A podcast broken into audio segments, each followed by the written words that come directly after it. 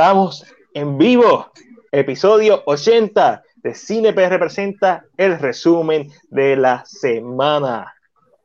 Como siempre, vamos a estar hablando de lo que vimos, las noticias más importantes dentro del mundo del cine, televisión y streaming services, las noticias más importantes de Netflix, las noticias más importantes de los streaming services, las noticias más importantes en el mundo del cómic, superhéroes, etcétera.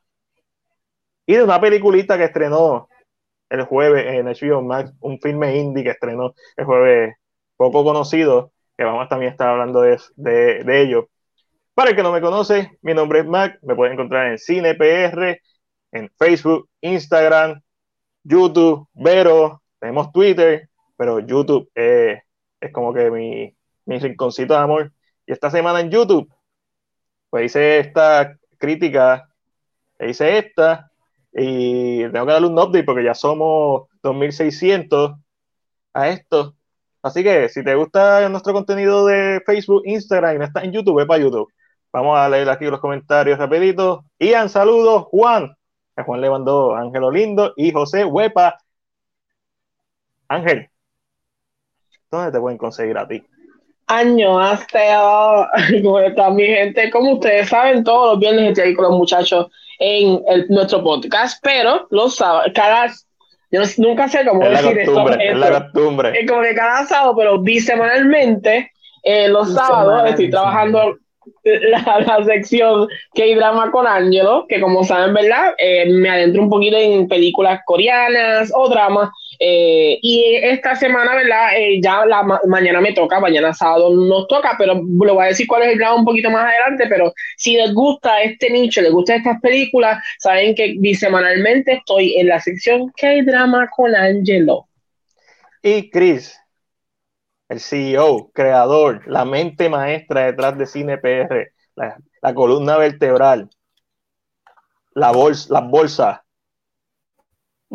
esas mismas de CinePR. ¿Dónde te pueden conseguir a ti? Ahí mismo, seguro que sí. Claro que sí. Claro que sí. Se fue. Eh, Facebook como Luis me puede. El, yo sé que estaba dando gris, pero parece que el internet no quiere. Oh. Que, ajá, ¿qué tiene?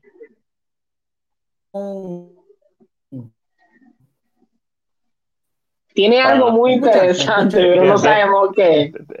La imagen está frisada, te escuchamos, viene Iva. Saludos a Héctor que nos está viendo desde YouTube. A Jaime, saludos hermano. Y, una de, las queridas aquí, Ash. Besito para ti, mi amor. Cris, ¿está, ¿está ahí? Cris se fue, lo perdimos por completo casi. Entra y sal si puedes, Chris. En lo que. Cuando Chris vuelva, pues se presenta. Sí, pues, a veces pasa eso, ustedes saben, estamos en internet. Y obviamente queremos agradecerle a toda la gente que nos está escuchando a través de Spotify, de Apple Podcast, de Anchor, donde sea que nos está escuchando. Muchas gracias. Recuerda que este podcast se graba en vivo todos los viernes a las 9 de la noche. Hoy empezamos un poquito más tarde, pero a los que nos escuchan en podcast eso no le importa. Y la gente que está en YouTube y después nos ve en los replays en YouTube, gracias a ustedes también. Ustedes son igual de importantes. Pero si quieren colaborar con nosotros, me quedé solo. Ángel también se fue, la internet no está. Así que, Gorillo, quiero escuchar qué vieron esta semana. Empiezan a comentar qué vieron esta semana. Mira, aquí nos escribe, eso que le pasa a Chris me pasa todo el tiempo en los live. José nos escribe, Cyber está hackeando el podcast, lo sabe. Steven nos escribe, viene segundo viernes corrido que los veo en vivo. Muy duro, Steven. Gracias por eso. Mira, Chris lo estoy viendo aquí en el backstage y se ve HD y todo fluido. Chris, ahora sí, creador CEO de CinePR, el hombre que tiene los en su sitio. ¿Dónde te pueden conseguir? Pues mira, me puedes conseguir en Facebook como Chris Ruiz y en Instagram también. Y les voy a dar una, una primicia y es que el sábado 3 internet estaré, el sábado 3 estaré con ella eh, en su página Voces. Eh, me estará haciendo una entrevista el sábado 3 a las 6 de la tarde. ¿Tenemos imágenes de eso? ah, bueno, es que lo dijo, lo, sacó en primicia. Hay una, hay una imagen, hay una imagen. Este, yo la subo, eh, me la enviaste por WhatsApp los otros días, yo la subo ahora. Este, mira, Corillo, la vamos a empezar. ¿Qué pasó? ¿Qué Te la pasó? envié ahora porque cambió la, cambió la fecha y pues te- es la que te envié. Pero la Eh, ponemos el al final. update. Sí, exacto, lo ponemos al final, así que un saludito a nuestro hermanazo Elaya de Voces. Vamos a empezar hablando de lo que vimos. Chris, ¿qué tuviste esta semana? Te voy a preguntar. Tengo curiosidad. Eh, lo único que vi esta semana, obviamente vamos a dejar el Snyder Cut para más tarde, pero eh, aparte del Snyder Cut, ¿El qué? el Snyder, una película ahí que estrenó, no sé si lo sabían, de, de- de un director que se llama Zack Snyder. Pues Nunca de vi la mitad. Este, y la otra película que vi también que en HBO Max fue No Matarás, la nueva película de Mario Casas, que me, dece- me decepcionó la película en sí, o sea, la película en cuestión de la historia, porque las actuaciones estuvieron a otro nivel. Mario Casas hizo la mejor interpretación de su vida, este, tanto así que se ganó el Goya, si el Goya tiene que ser bueno.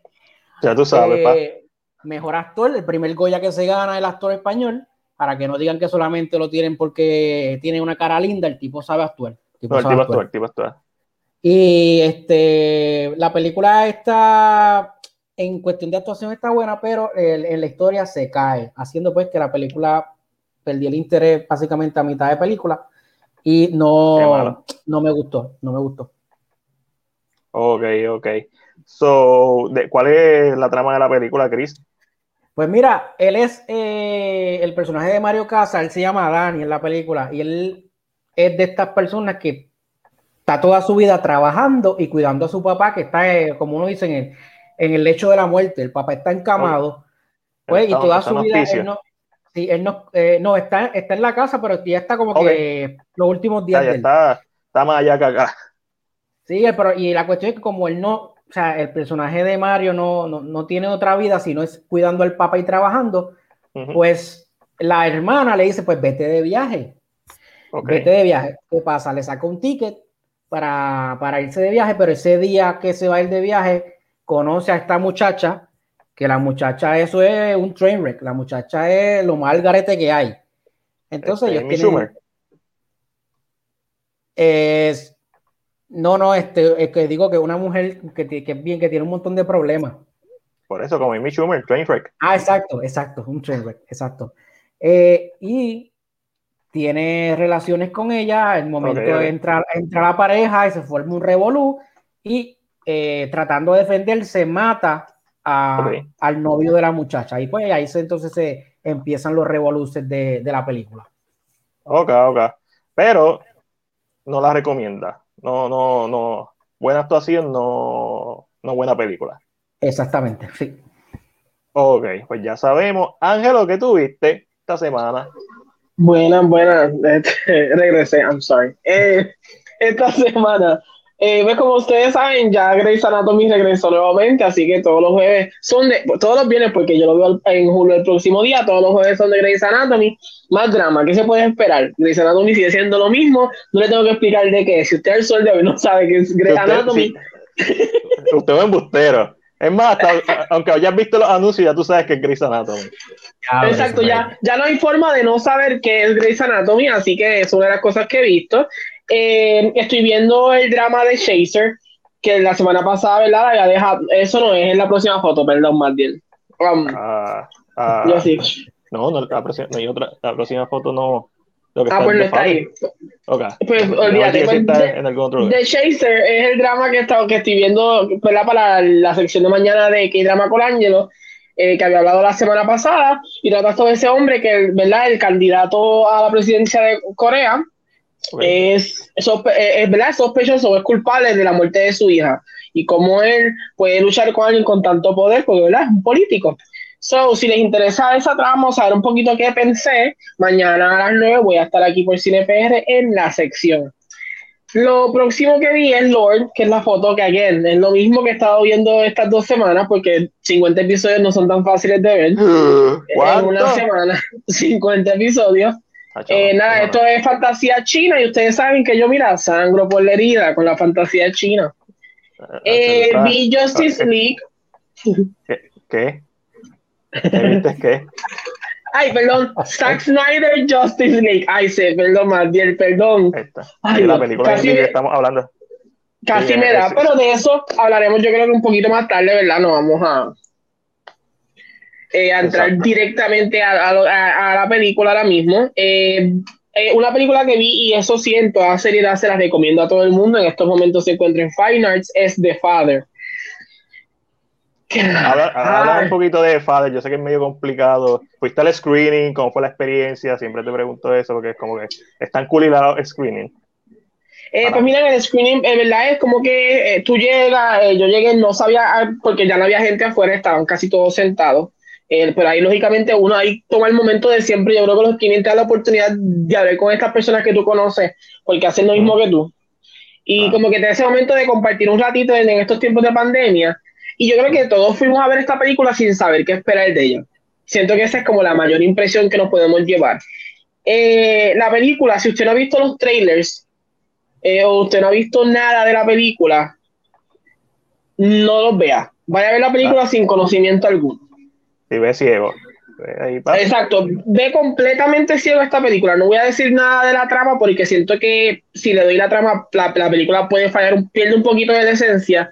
Eh, pero al principio tú no sabes si esto es un thriller, es un drama psicológico. Mucha gente la llama horror porque literalmente es un horror eh, casi. Um, pero mi gente, la actuación de Anthony Hopkins, Anthony Hopkins demuestra aquí por qué él es Anthony Hopkins, por qué está nominado, porque es que ese hombre, yo lloré. Yo no pensé que iba a llorar y yo, y yo como que me aguanté las lágrimas porque hay gente al lado, tú sabes, por no llorar con gente. Pero yo lloré.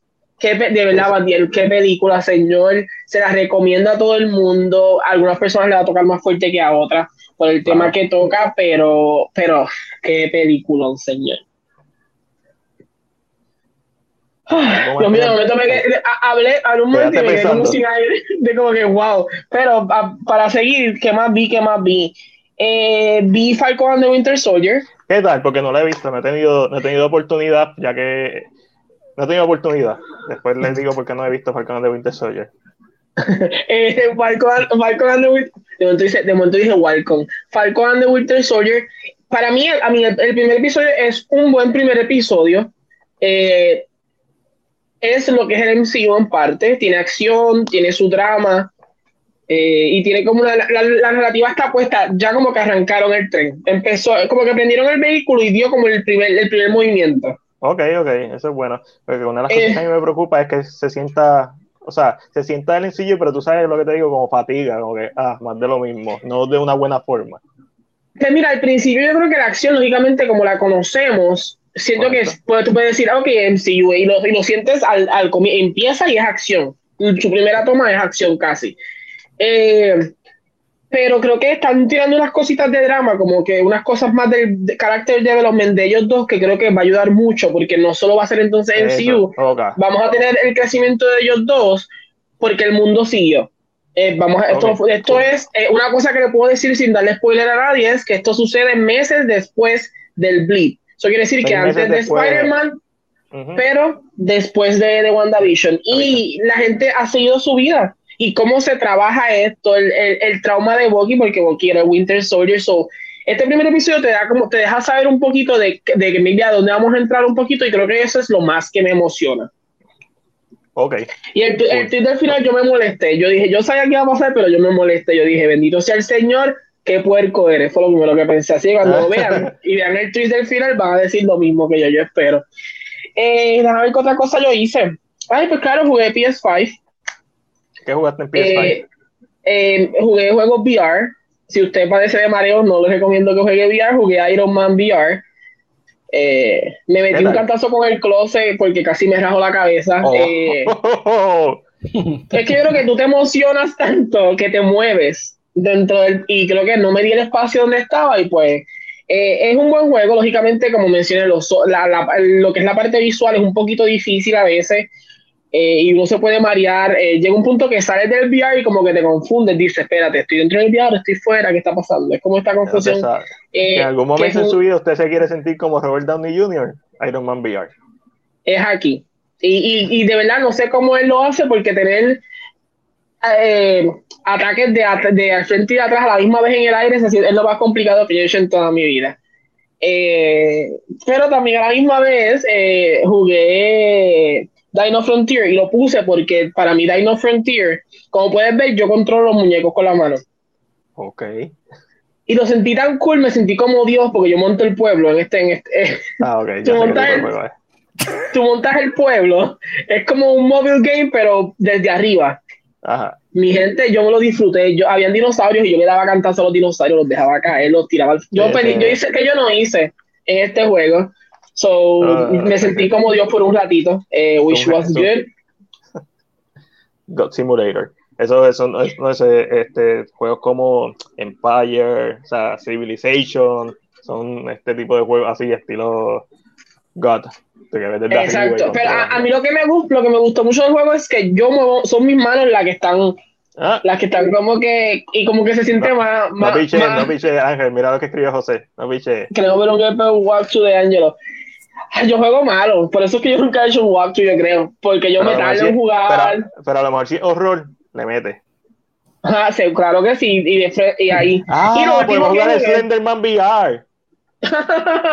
No, wow, wow, señor. Me moriré. Gente, ustedes quieren ver a Ángel jugar, aunque sean 30 minutos, digo, aunque sea un video de 10 minutos, recopilación de Ángel jugando VR Slenderman. Lo podemos hacer. Ángel está mm. bebiendo, ustedes no lo ven, pero. Ok, jugaste Avengers. Y jugué Avengers porque, ¿verdad? Eh, al 18, que si no me equivoco es el miércoles. Eh, no, usted, usted señor. Por favor, tengan un médico si hago esas cosas, just in case.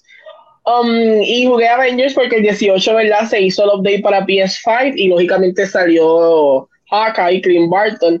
Eh, yo como no juego multiplayer, el juego no me ha molestado mucho porque yo no soy fanático del multiplayer. Story-wise me gusta.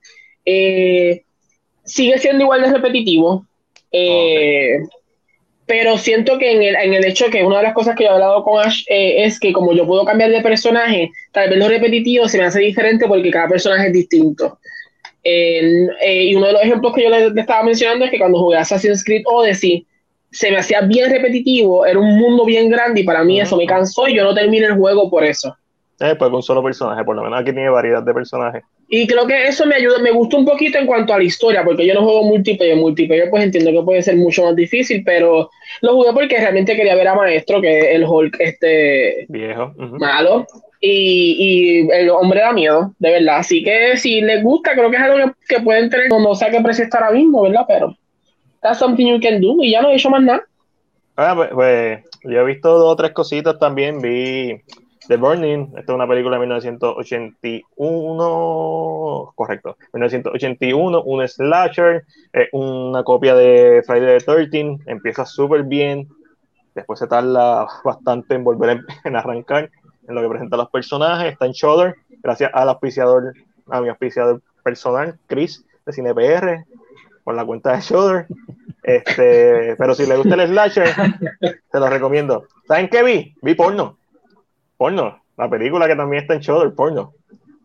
Está bien bien.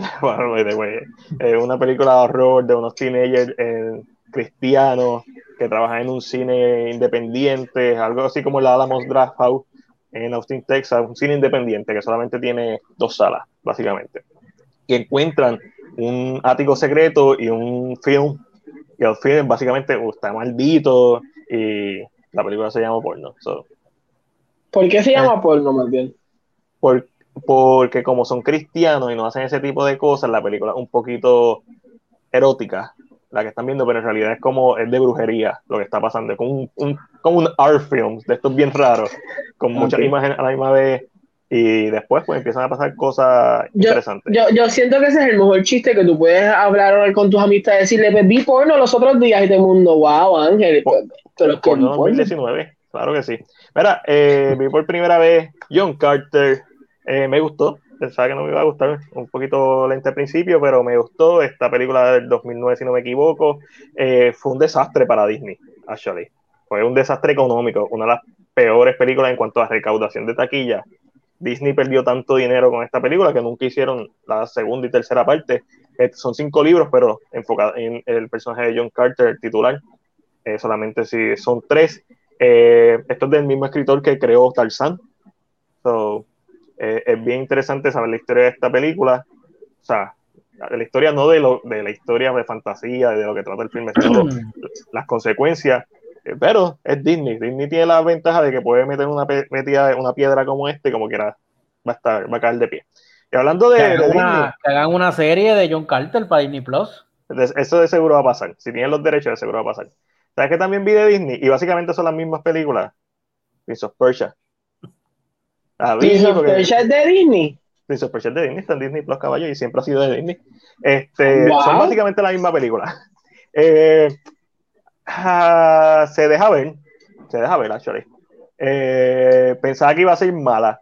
Le falta mucho obviamente esto es una película como el 2008 aproximadamente, para el, el los, actores que tiene, que tiene a Jake Gyllenhaal, tiene a Ben Kingsley, este, deja mucho que desear en esa parte. Creo que le faltó mucho a la dirección y al guion, creo que le faltó mucho impacto emocional. Básicamente le mataron a toda su familia, él no botó una lágrima. Este, la película carece de eso, pero es un filme entretenido y de lo mejorcito basado en videojuegos, especialmente de, bueno, de lo mejorcito basado en videojuegos, porque no hay mucha Te pregunto, ¿es, mejor que Assassin's Creed? Tendría que volver a, ver Assassin's Creed, pero por el momento sí. Mi problema con Assassin's Creed es que se toma en serio a sí misma, demasiado. Esta película tiene un buen tono, consistentemente de principio a fin. Este, eso ya, yo la pongo enfrente de Assassin's Creed, lo cual es gracioso porque, como sabemos, como conocimiento que todo el mundo sabe, Assassin's Creed originalmente iba a ser un juego open world de Prince of Persia. para que lo sepa. También, datito, datito. Datito. Eh, vi el clásico uh, Monty Python de Holy Mountain, uh, de Holy Grail, que nunca lo había visto. Está ah. en. No me recuerdo dónde está. Este, esa, esa, película hoy la cancelarían. Sí, bien duro, bien duro. Este, complicado. Hay, hay, películas que yo puedo ver como The Blues Brothers, que la puedo ver porque la puedo apreciar como una comedia de su tiempo. Esta película tiene momentos súper graciosos, pero son básicamente como que sketches, es, un sketch detrás de otro que mueve la historia. Y hay unos que están súper, súper graciosos, pero de que, bueno, de que hoy en día todavía dan risa. Hay otros que no tanto y se le nota la edad. Es un clásico de comedia, a los más estudiosos del cine, a los que les gusta ver películas, pues Monty Python and the Holy Grail. Volvió el Sonic de Hedgehog. Hablando de películas de superhéroes, de superhéroes no basadas en videojuegos, mucho mejor que Prince of Persia. ya la he visto como cuatro veces. Eh, está en Hulu, por cierto. Vi eh, I Lost My Body, que está en Netflix, hace tiempo la tengo en la lista. Un filme bien interesante, animado, me encanta la animación, una película bien humana, eh, un tanto aburrida en partes en su historia, pero no, no, no, eso no le resta mucho. Es un filme que siempre te mantiene ahí enfocado con su animación, o sea, tiene mucho para dar esta película. Así que véanla, está en Netflix, altamente recomendada. Eh, vi este documental en, en Shudder, In Search of Darkness, A Journey into Iconic 80s Horror. Es un documental de más de cuatro horas, eh, cubre los 80, toda la década, año por año, con las películas, pero por eso mismo todo se siente muy ligero. No le dedican el suficiente tiempo a las cosas, empieza súper bien, pero cuando empiezan los años en las películas, va, es como, esto es un buen documental para introducir a alguien al horror, para que haga listas, etcétera. Es como un horror, 80s Horror 101 más de la mitad de las cosas de este documental ya yo las sabía. Algunas cosas que no sabía, pero más de la mitad las sabía. y hay muchas opiniones sobre, sobre los filmes que hablan. Son, no, esa parte falla un poco, pero si te gusta el horror, tienes que verlo. Este, este, documental está tremendo. O sea, cubre muy bien, hace lo que tiene que hacer, que es cubrir muy bien. Y, ¿verdad? Como todo el mundo, yo sabía que iba a estar hablando de, de esta película, pues vi esto, pero no sé, no quiero hablar. Así que vamos para pa lo comprar o lo vende. Y, no lo, no lo conoce, se lo cree. quien no, no sabe, se cree cualquier cosa que dice Matías sobre eso ahora mismo. ¿Sobre qué? Sobre la película esa que todo el mundo estaba viendo y dijiste, déjame verla para poder hablar, de ello, yes. No. ¿Para qué?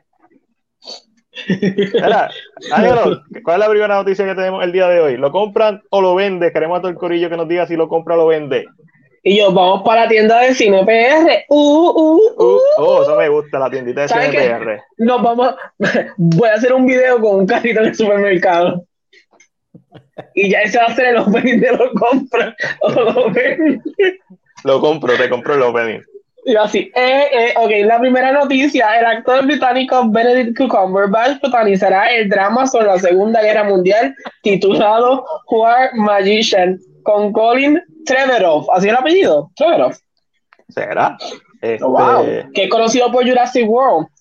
Eh, eh, No eh, sa- ¿sabes que yo, yo creo que yo solamente vi la mitad de la primera y ya de, Ok, ok, ok. de, de esta nueva trilogía? Como que Sí, sí, yo- yo vi la primera y no la he visto. Como que I don't, I don't, know, no me llama la atención. Pero siguiendo con Cumberbatch, eh, este interpretará a Jasper Maskelin, un, un ilusionista británico que usó magia para derrotar a Erwin Rommel en la Segunda Guerra Mundial. La historia seguirá a Maskelin y una pandilla mágica de África, Europa y Oriente Medio que conspiró con eh, que conspiró con un oficial de inteligencia militar para derrotar a los nazis. ¿Lo, lo compran o lo venden? Yo lo compro. Mm, yo Yo lo Suena Leaway. interesante. Ah, yo lo voy a dejar en Leaway. Por el Esa idea de, de, de magia, como que en la guerra, como que Cuando wow. vea, cuando vea Jurassic World te digo si lo compro o lo vendo. Sí. Mira, déjame coger a mí la próxima. Face Off 2, estamos dándole un update a la noticia, ya que habíamos mencionado eh, las pasadas semanas que el director Adam Wingard, que en dos semanas estrena Godzilla vs. Kong, confirmó que el proyecto para Paramount Face Off es una secuela directa. Y ahora en una entrevista con la gente de Screen Run, eh, se le preguntó si las estrellas originales Nicolas Cage y John Travolta iban a participar y este confirmó que los actores actualmente están interesados en retomar sus papeles, pero todavía se está esperando la aprobación del guion. So, ok. John Travolta yo lo puedo entender, pero ¿cómo va a traer a, a Nicolas Cage si está muerto en la película? Bueno, existe la tecnología, bueno, es- es- no, no sé, no sé. no, lo- sé, lo- lo- lo- no, no sé. No revivieron compro, lo compro. de- No revivieron Sí. al chino de, de, de, de fan de Justice for Hand, oh, Justice for Hand. Sí, claro que sí. Yo eh, lo vendo, hasta que no vea un trailer lo voy a vender. Yo lo compro por el director y porque Face es, es muy buena. So. Pa, pa, pa, pa. Chris, ¿lo compra o lo vende? Lo compro, lo compro. Lo, tengo los 1400, lo compro, olvídate. Ah, te llegaron, papi, sin miedo. Llegaron los 1400 y vamos a todas. Chris, ¿cuál es la próxima noticia? El actor Henry Golding confirma que el spin-off de G.I. Joe, titulado Snake Eyes G.I. Joe Origins, se encuentra en una etapa de reshoots. Mm, Lo compro por él, porque él, él, él me moja Sí. la canoa. sí, en Crazy Rich Asian le metió bien sólido. ¿En qué, ¿En qué más lo vamos a ver, Ángel? Eh, espérate, wait, ¿cómo que no a ver? Yo, yo lo vi en Monsu recientemente, pero Yo lo vi ¿hay en algo más Crazy de- Rich Asian. No sé, no, no sale en, en, en Chanchi o en Mortal Kombat. Es un Guau, comentario muy racista. Ah. Ah, ya yo sé, él es el protagonista de Minari, dale. Este, Tampoco. Chris, sí. Chris, tírate la próxima también, que era eh, Chris. mm, Lo que pasa es que cuando leyó Chris, él no tiene, yo creo que la que tú, o tú tampoco, la- o la tengo yo nada más. No, yo, yo quería que Chris hiciera esta. Mira, Chris, la voy a decir yo, ya que tú no la quieres decir. Ace Ventura Es que 3 no- está en desarrollo. Está el- Ángel me envió el mismo guion. ¿eh? Está en el guion. La, de, yo la creo que fue estrella que yo le dio, a mí, vamos a echar, no, no, ¿Has yo creo que fue que yo le di update después, fue, Ah, y no se lo envía a Chris. So, no es culpa de Chris, no es culpa de Chris. Pues como Chris no, no le gusta a Jim Carrey, obviamente, este, no la quiso leer. Eh, y Jim Carrey pues, pegó con Sonic, que hablamos, y vamos a hablar otra vez de ella ya mismo. Así que dijo, coño, no la pegué con Dumb and Dumber 2. Vamos a ver si revivo Ace Ventura. Ya mismo sale Dimas 2, la única secuela que tiene Dimas. So, Ace Ventura 3, ah, so, está en desarrollo una tercera entrega de, ah, de Ace Ventura con los escritores de Sonic the Hedgehog, eh, así lo informó Morgan Creek, la casa productora de la franquicia. No se ha confirmado si Jim Carrey regresará para esta entrega. Si Jim Carrey, ok, lo vendo. Cuando se confirme hablamos. Y es como que si Yo- él no está, Yo lo vendo porque va a pasar lo mismo que con Into América. Ah, yo con América PG-13. No, eso no la hace. Amazon Ah, que Prime lo compra o lo vende. el que la va a tirar. eh, mí, si él no está, lo tendría que vender. A mí, aunque Ahora hay una idea muy interesante, eh, la de arriba. Evan Peters como el hijo. Mm, No Ralph. Ralph- Ventura. Que se llame Ah, así, ¿te imaginas? ah, durísimo. Impresionante. Este. Ángelo, tira lo próximo que tenemos. El director John M. Chu, mejor conocido por Anuncia. Crazy Rich Asians, anuncia a través de su cuenta de Twitter que debido a la reacción de la gente a los nuevos trailers de In the Heights, la película estará estrenando una semana antes de la fecha pautada. Su nueva fecha lo es el 11 de junio del 2021. Los, free- los freaking compro. Los, el Yo lo sigo comprando. Yo lo voy a comprar eternamente hasta que la freaking vea. Mira, aquí no escribe Ash. Este Coming to America estuvo. Eh, eh, pero es que si, y si sale Jim Carrey todavía no funciona. Bueno, pero por lo menos, o sea, por lo menos salió Jim Carrey, vimos a Jim Carrey. Va a ser Ajá. entretenido verlo, aunque la película sea una leña. Este, eh, yes, sí, todo el mundo lo compra, todo el mundo compra. Todo el Es mundo una compra the compra segura. Chris, ¿tú compras In the Heights? ¿Has visto los trailers? ¿Te interesa Me verla? gustó, me gustó el primer trailer que sacó, no he visto los nuevos. No, yo no he visto los nuevos ni los quiero ver. Yo simplemente vi el primero, me pom- mega pompió, estaba en mi lista de las más esperadas del 2020, un musical. Ahí yo bien orgulloso y pasó el 2020. Este. y- y Más vale que dijeras que sí la querías ver, porque si no, ya yo te iba a acusar de, de que no eres patriota, que era tentar allí en Washington. Mira, eh, Chris, yo creo que esto es tuyo. Lo próximo que viene. El director de Don't Breathe, Fede Álvarez, ha confirmado que la película de Leatherface que producirá es una secuela directa del clásico original de Toby Hopper del 74. El filme será dirigido por David Blue García, de Tejano, y el filme se ambientará muchos años después de los sucesos de la película original y por lo que veremos a un Old Man Leatherface. Lo vendo. Um, yo lo vendo porque es horror. So. Eh, Ah, ¿por yo- qué lo vende? Chris, lo, ah, por- ¿lo, lo compras o lo vendes? Y, y yo te digo No, por qué lo lo vendes.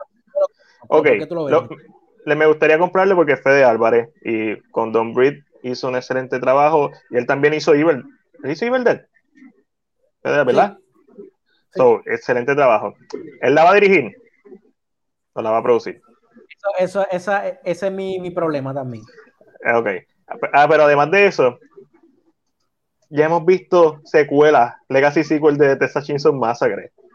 La que sale eh, Alessandra Daddario. Eh, eh, whatever, ¿cómo se llame? The Chainsaw, whatever. Es una. Legacy Sequel, es una mierda. Hemos visto remake, el remake está bueno. Hemos visto secuelas de remake, senda mierda. Hemos visto precuelas de remake. Jessica, Jessica Biel. El remake la de Jessica Biel, el remake del 2003, si no me equivoco. Esa es durísima. Hemos visto precuelas, mierda.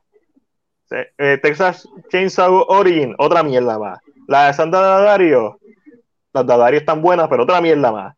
La- eh, es Chainsaw 3D, Texas Chainsaw 3D, es que se llamaba la porquería esa. Cuando tú tienes 3D en tu nombre, sabes que es una mierda. So, pa- ¿verdad? Esa te la doy. Espero. So, es por eso. Es por, es por el historial. No es porque no la quiera ver, no es porque no confíe en Fede Álvarez, pero, pero por eso la vendo. La vende, pero So, la va a ver. Tú sabes cómo es esto. ¿Sabes cómo es esto, papá? O sea, yo soy la compro, la compro yo, pero te la tengo que prestar. básicamente. No, la- tú, la, tú, la, tú la ves primero y me dices, ah, está buena. Y yo, ah, ok, pues déjame verla ahora que Chris la vio. Angelito, tírate el próximo. La No próxima. peo. La, qué momento. Ay, perdón. La serie Killing Eve finalizará en su cuarta temporada, pero ya se está trabajando en varios espinos para extender la historia. Yo lo vendo porque no la veo. Lo vendo porque no me importa. ¿Alguien la ve? ¿Alguien de los que están en el chat la ve? ¿Le gusta? ¿Le interesa un spin-off de la serie? Y no sé nada de ella, que puede ser que si la vea me coja de sorpresa, pero... Pero, esta actriz, eh, la, la, que tiene rasgo asiático, eh, además de Grey's Anatomy, obviamente, este, también sale en Minari, véanla. Este, bien buena su actuación. ¡Ay, señor! Bien, bien buena. Bien, bien buena su actuación. ¿Verdad? Mañana, ¿Cómo, cómo? Mañana, mañana en qué drama.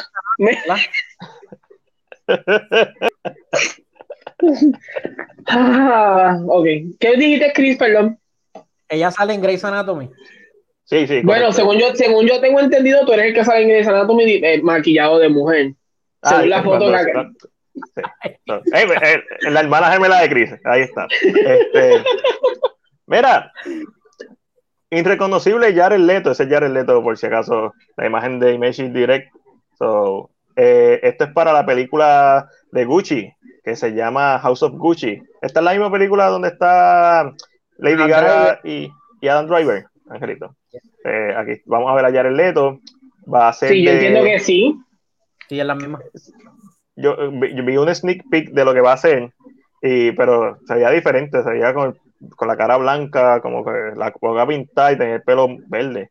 Ay, señor. Este, pero para aquí, para que vean eh, esas imágenes de ese Jared Leto. No, no, no, no es Robert De Niro, es Jared Leto. Se está tirando un calling en The Batman. Se está tirando un en The Batman, exacto. Chris.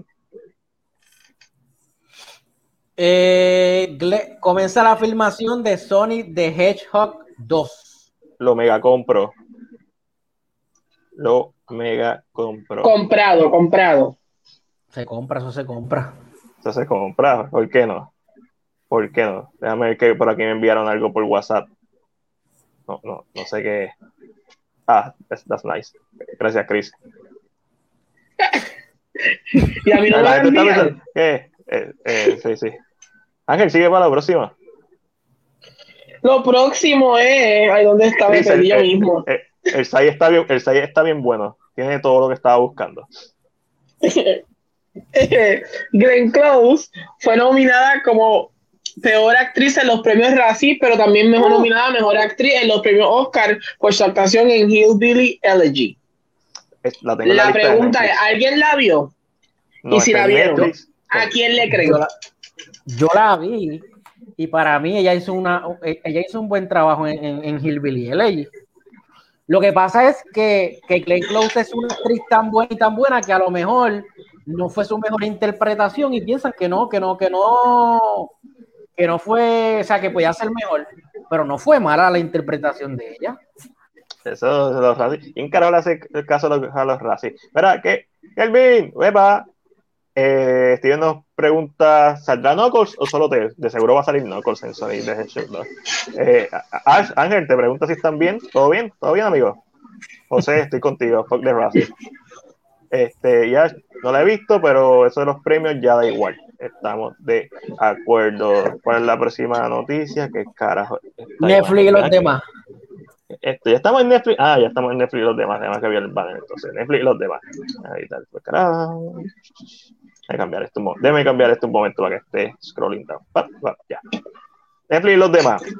Ángel, ¿qué es esto? Eso es una imagen de The Rats. No sé de dónde salió, parece que sale de un libro por la, división que tiene en el medio. Eh, pero es la imagen, ¿verdad? Del, del, de la nueva versión que vamos a tener para Paramount Plus. Que alguien lo ha probado. Yo he tratado, pero a mí Paramount Plus no me abre. Bueno, Plus es difícil, le tienes que solamente, tienes que decirle la puntita primero solamente. Ay, señor. Este te gusta ver porno y mira cómo está. Eh, Ay, Dios mío. Ah, pues nada, eh, eh, eh interesante. Para aclarar a la gente que no sabe lo que estás hablando, Ángel. Porno 2019, esta película. Senda mierda. Hubiera, hubiera, hubiera visto porno de verdad. para los fanáticos de Rugrats, es verdad, tenemos esta animación CGI, así que, I don't know, a mí me gustaba, no era que soy fanático, así que no puede. Lo vendo. Este, oh my God. Vendo porque es Paramount. Vendo porque Paramount no te abre. Lo vendo porque es Paramount. Lo vendo porque está una animación CGI. No me gusta. Lo vendo porque son los Rugrats que nunca los vi. Así que no tengo nada que comprar. Chris, ¿tú veías los Rugrats o, o tu, No, tu nunca chica lo- los veía? Muy bien. Tú le ponías a tu nena lo que le tenías que poner. Cowboy Vivo, Los Pocoyo. Simpsons. Cowboy, poco, ah, poco, ya es duro. Pero vamos ya mismo a Cowboy Vivo. ¿Quién quiere esta? Esta maceta.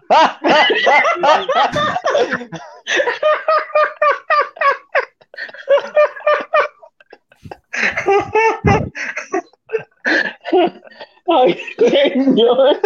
Uy, ya está sudando. Estoy sudando frío. Yo creo que estoy enfermo. Yo no sé qué está pasando. Ángel, cógeme la cobra. Kai. Este, co- cobra Kai. dale. Eh, nada, Cobra Kai, eh, la cuarta temporada de Cobra Kai comienza filmación. Para los fanáticos de Cobra Kai, ¿verdad? Más bien que pagó YouTube Red. Lo sigo pagando. Todavía, Matil, ¿por qué? Eh, porque, no, porque no he puesto la aplicación que me dio Juan. ¿Qué te que, Juan? sí. ¿Algún Ey. fanático por algún algún fanático? Pues, ay, ya lo- ¿Algún fanático por ahí de Cobra Kai? Cuando, cuando hablo de Juan se me cierra un ojo y, el- y la mano se me pone así. Es que ese anuncio de Walgreen, ese anuncio de Walgreen ya me tiene bien por techo. Yo no, no sé de qué hablas, Chris. No tengo ni idea de qué hablan. Los otros días yo cogí el teléfono de Omi, eh, ella estaba usando el mío, y lo cogí y puse un video en YouTube y de momento salió un anuncio y, y lo tiré y dije, ¿qué carajo es esto? ¿Qué carajo está pasando? Me asusté, algo ahí. Y después me metí y compré lo que me, lo que me vendieron. Mucho, se gasta mucho dinero, Ángel, si, si tiene, si tiene anuncios. Yo veo un anuncio y lo tengo que comprar. De momento sale Viagra, comprado.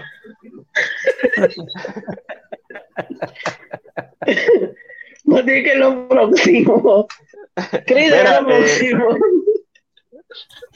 Sí, Chris, Mira, está- pues tenemos, tenemos un vistazo a la imagen conceptual de, del Monster Movie Troll que dirigirá Robert Utau, director de Tomb Raider. Esta Tomb Raider, la de Alicia Vikander. Eh, Troll contará como en el interior de la montaña Dobre, algo gigantesco ha despertado después de estar años en, cauti- en cautividad. Poco a poco la criatura destruirá todo a su paso y poco a poco se irá acercando a Oslo. Ah, a mi, a mi nickname era troll. Piensen, piénsenlo, piensen la descripción que dio Chris. Eso es lo único que les voy a decir. Voy- voy- ¿Puedo volver la, la- lee la descripción, Chris? No la voy a leer porque ya sé por dónde viene. No voy a decir nada, simplemente lee la descripción. Algo gigantesco ha despertado. Ash nos dice, perdón, mi pregunta anterior era, Mac, ¿estás bien? Todo bien, mi vida, todo bien. Eh, Este, algo gigantesco, esto, eh, mamá, déjame ver, sí. Esto, eh, obviamente, esto está basado en mi vida. Este, es un biopic. Troll. Uh, Mira. lo próximo, lo, mamá tiene ti, lo próximo. Eh, de- de- de- de- termina, déjame ver si es lo próximo. Ah, mira, sí, termina el rodaje de la serie o película live action de Netflix de Cowboy Bebop. Compro Troll, vendo esto por el momento. ¿No tienes miedo? Le- Tengo Ah, miedo, tengo miedo que sea otra vez, no. Esa, esa es la, así. Le tengo Ten- mucho tengo miedo. miedo, tengo miedo. No, no, no me gusta. A mí es que su récord, el, el récord de Netflix es como un poquito difícil, Sí. es como difícil poder comprárselo. Es una serie live action, por cierto, gente. Eh, me gusta el actor, que es el mismo actor de Minari, el que le enseñó ahorita. Este. Eh, eh, él. Él. Que también sale en The Mañana- Walking Dead. Mañana, Dice, mañana en K-Drama yo voy a tener que hacer un damage control tan grande. Él, este, el actor de, de Minari, también recibe un, un batazo en el cráneo por un hombre bla- blanco. Cosas de la vida, suele pasar.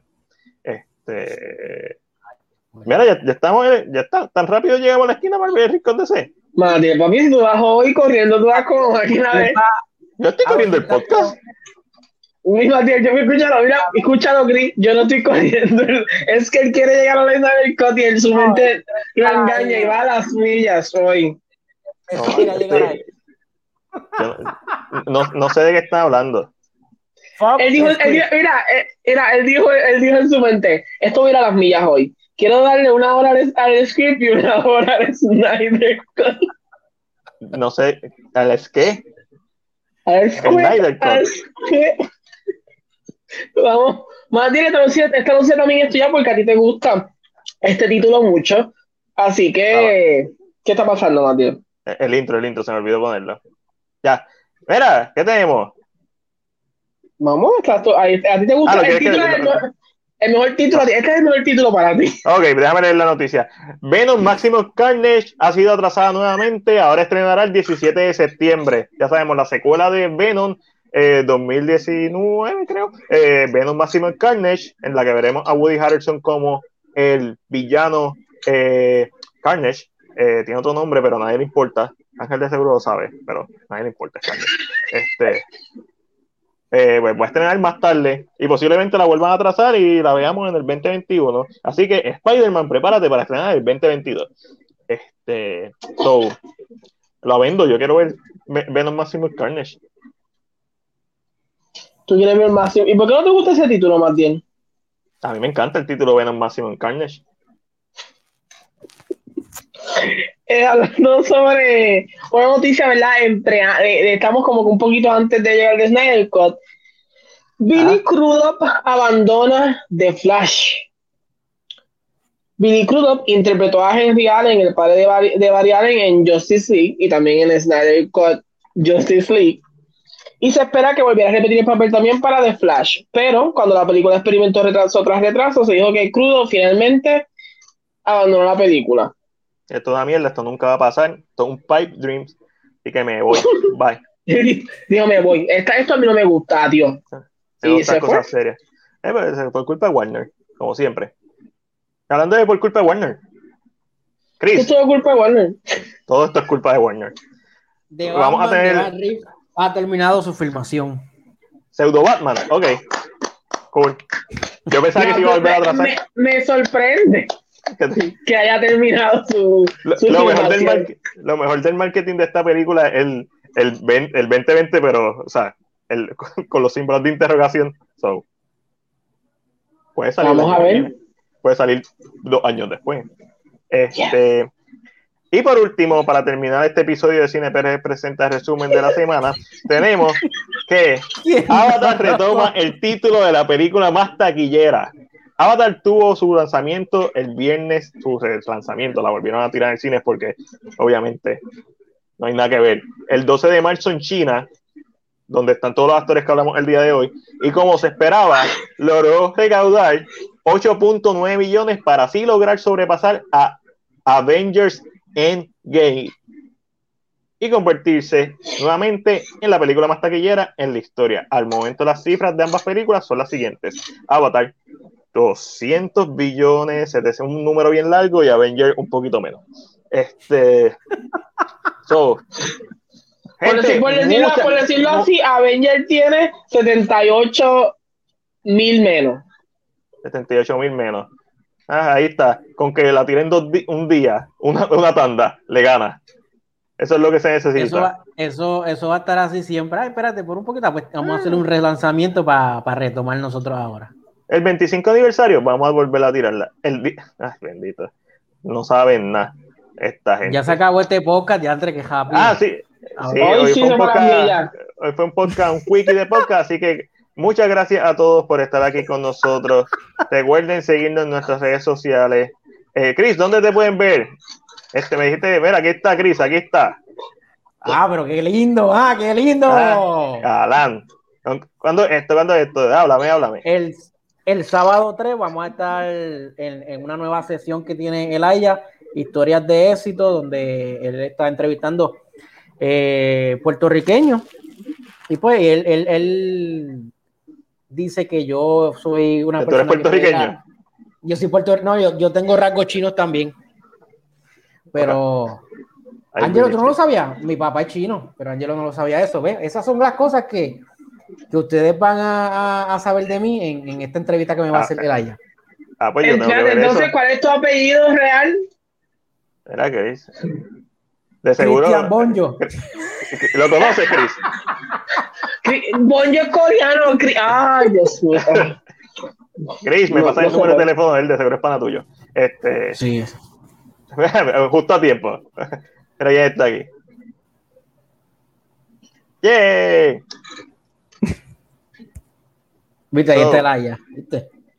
Eso, gente, eso es todo por el, este episodio. Este fue un episodio corto. Estoy, estoy bajando fotos, perdónenme. pues sí, porque, porque estos dos quieren hablar de esto. Eh, vamos allá. Mira, eso es como, como el Leto. No se fue Chris. Juro, Chris se rió ahora mismo como el Leto. Bien De momento lo escuché y yo, coño, me asusté. Y es que Chris está riendo como el Leto.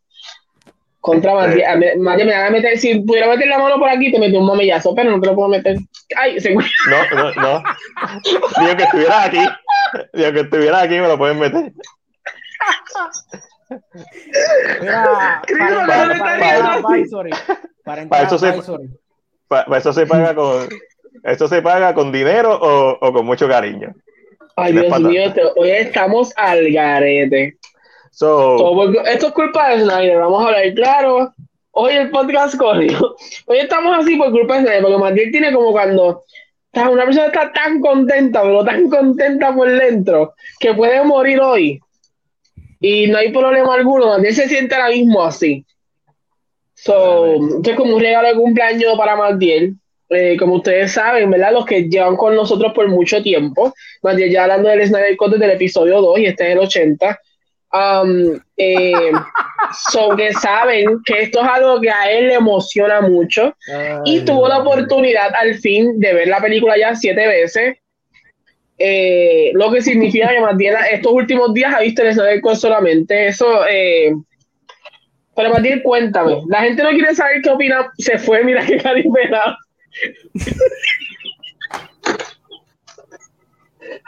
está hoy, está culeco, porque como lo, lo, lo logró, lo logró, gente. Matías está súper culeco. Pero cuando llegue Matías, porque yo sé que la gente está esperando que la opinión de Matías. Nosotros aquí normal. Más bien, escúchalo. para, para escucharlo. Aquí Estoy aquí leyendo, hablando de cosas importantes, leyendo las opiniones, los comentarios de la gente. Ha hecho una escribe, ustedes están al garete hoy. No, H, estamos en PG-13 hoy. Más no bien está vez, Ya que no tuvo Doom, este es el mejor regalo. Wow, Ash, le viste como, le viste como la cara, como que cuando le mencionaste Doom tuvo como un pequeño dolor en el pecho. Como Hablando de Doom, me compré la, me compré la novela, en español la voy a leer. A ver, ves, pero Matiel, cuéntalo, de verdad, afuera de todo, cuéntalo, Matiel, ¿qué opinas? ¿Qué crees? ¿Ya bajaste la foto? No he bajado nada. Y eso que edito el podcast para que me cago Me estaba moviendo las cosas acá. Mira, al, al papá de José, Happy Birthday. Este, igual nosotros le deseamos Happy Birthday. Eh, no lo vi, no lo he visto. ¿No has visto qué? ¿No has visto qué? Esto, esta película indie. Este. Héroe, señor. Ok. Y la, gente, le, la gente le espera Chris, aquí. Chris, ah, Chris primero háblame tú, porque después voy con Ángel y, y después yo estoy seguro que Ángel está loco por hablar con spoiler. Este. Chris, de lo que has visto, sé que no has visto la película porque es insufriblemente larga. Este. Solamente eh, me quedé en la mitad, creo que fue en, quedó en, eh, parte 3, parte 3. Casi, ajá. Este, pero no, no me, no es que me aburrió ni nada, que ya era muy tarde y me tenía que madrugar para trabajar, pero no me aburrió en ningún momento, no creo que malentiendan que fue que la pagué, no la pagué obviamente porque tenía que madrugar pero se siente rápida, la película se siente rápida. Este, eh, ¿cómo te digo? Yo no, no, más, no vi Batman vs. Superman para, para estar un poquito, ¿ves? Con la memoria, este, eh, pues, refrescar la memoria, pero con todo y eso se entiende, se entiende lo que, lo que quieren eh, proyectar desde el principio. Me, me encantó el principio, me encantó lo de los gritos de, de Superman. Este, me, me encantó cómo abrió, me encanta la música, la música creo que es bien importante en esta película. Eso es porque no has terminado de ver. Y básicamente eso es lo que puedo decir hasta el momento. Este, se supone que la termines de ver mañana y mañana vamos a estar grabando algo especial. Va a ser para Patreon primero y después lo vamos a tirar en YouTube. Eh, una versión con highlights. Vamos a estar viendo. Chris, Ángelo, ¿vas a estar tú también? Creo que va a estar Omi. ¿A qué, ¿A qué hora es? 6, a, 8. ¿Verdad? 6 a 8, Chris. Es a la hora que Chris pueda. Eso, eso, eso, eso, es video tras video. ¿Tú no tienes el podcast? ¿Cómo? Mañana. A las 9, el podcast de Ángel a las 9. Ah, ok, ok. Sí, 6 a 8.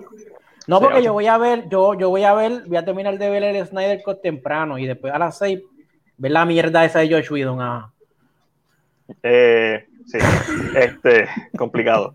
Ángel, cuéntame tu experiencia de ver Zack Snyder Justice League, ya que yo no la he visto. Para empezar, como siempre he dicho, Mira, y, y, hoy, esta, mira, hoy la gente me aplaudió, algo que lo voy a decir aquí mismo, lo voy a, lo voy a tirar. No, mamá, todavía no pongas eso. Ok, déjame Voy a darle de un momento. Eh, hoy yo puse un post en Facebook y lo que voy a decir ahora adelante no, no me importa. Porque yo aprendí de Martín esta frase que dice que las opiniones son como el culo. Todo el mundo tiene uno. Y para el culo no hay eso. Y, en esta vida yo he aprendido que usted escoge el culo que le gusta. Esa, esa me gusta. Así que lo que yo diga, si le duele o le molesta, apaga el televisor. Y yo te decía, no, no, no, realmente no voy a decir nada muy malo. Eh, pero Justice League, eh, ah, perdón, Zack Snyder, Justice League. Mira cómo se molesta. Ya, ya, te iba, ya, te iba, ya te iba a mutear. Lo más seguro. Eh, Zack Snyder, Justice League.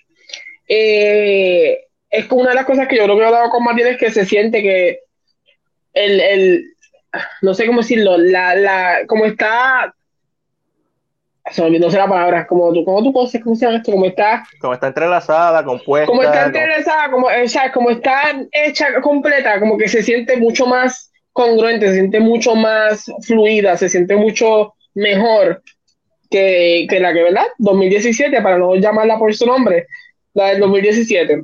Esto es algo que también yo le mencioné a Matilde que hayamos visto con Batman v Superman, cuando vemos un extended eh, cut o un extended edition, vemos como el, el, character development es mucho mejor y funciona mejor porque nos da una mejor idea. Eh, yo siempre he sido amante, y esto yo, yo creo que esto lo he mencionado a mí en todos los podcasts, se sabe, me gusta mucho la acción de Snyder, no me gustan los slow-mos, nunca me han gustado. Eh, siento que es como que algo que ya se, está usando mucho más que antes.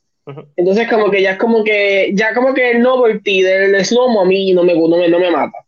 Eh, eh, lógicamente cuando hay slow-mo pues como que, ay, porque un slow-mo. Pero no es que le quita, no es que le, para mí no es que como que le resta, yo digo, ya, qué película no, por lo que tiene. como media hora de, de película más, entre slow y slow-mo. Porque lógicamente esto es como Matilde le dice, los snyderismo. Son cosas que son de él como director y yo no podía esperar que iba a haber una película que era de él, genuinamente de él, y no iba a haber cosas que son de él.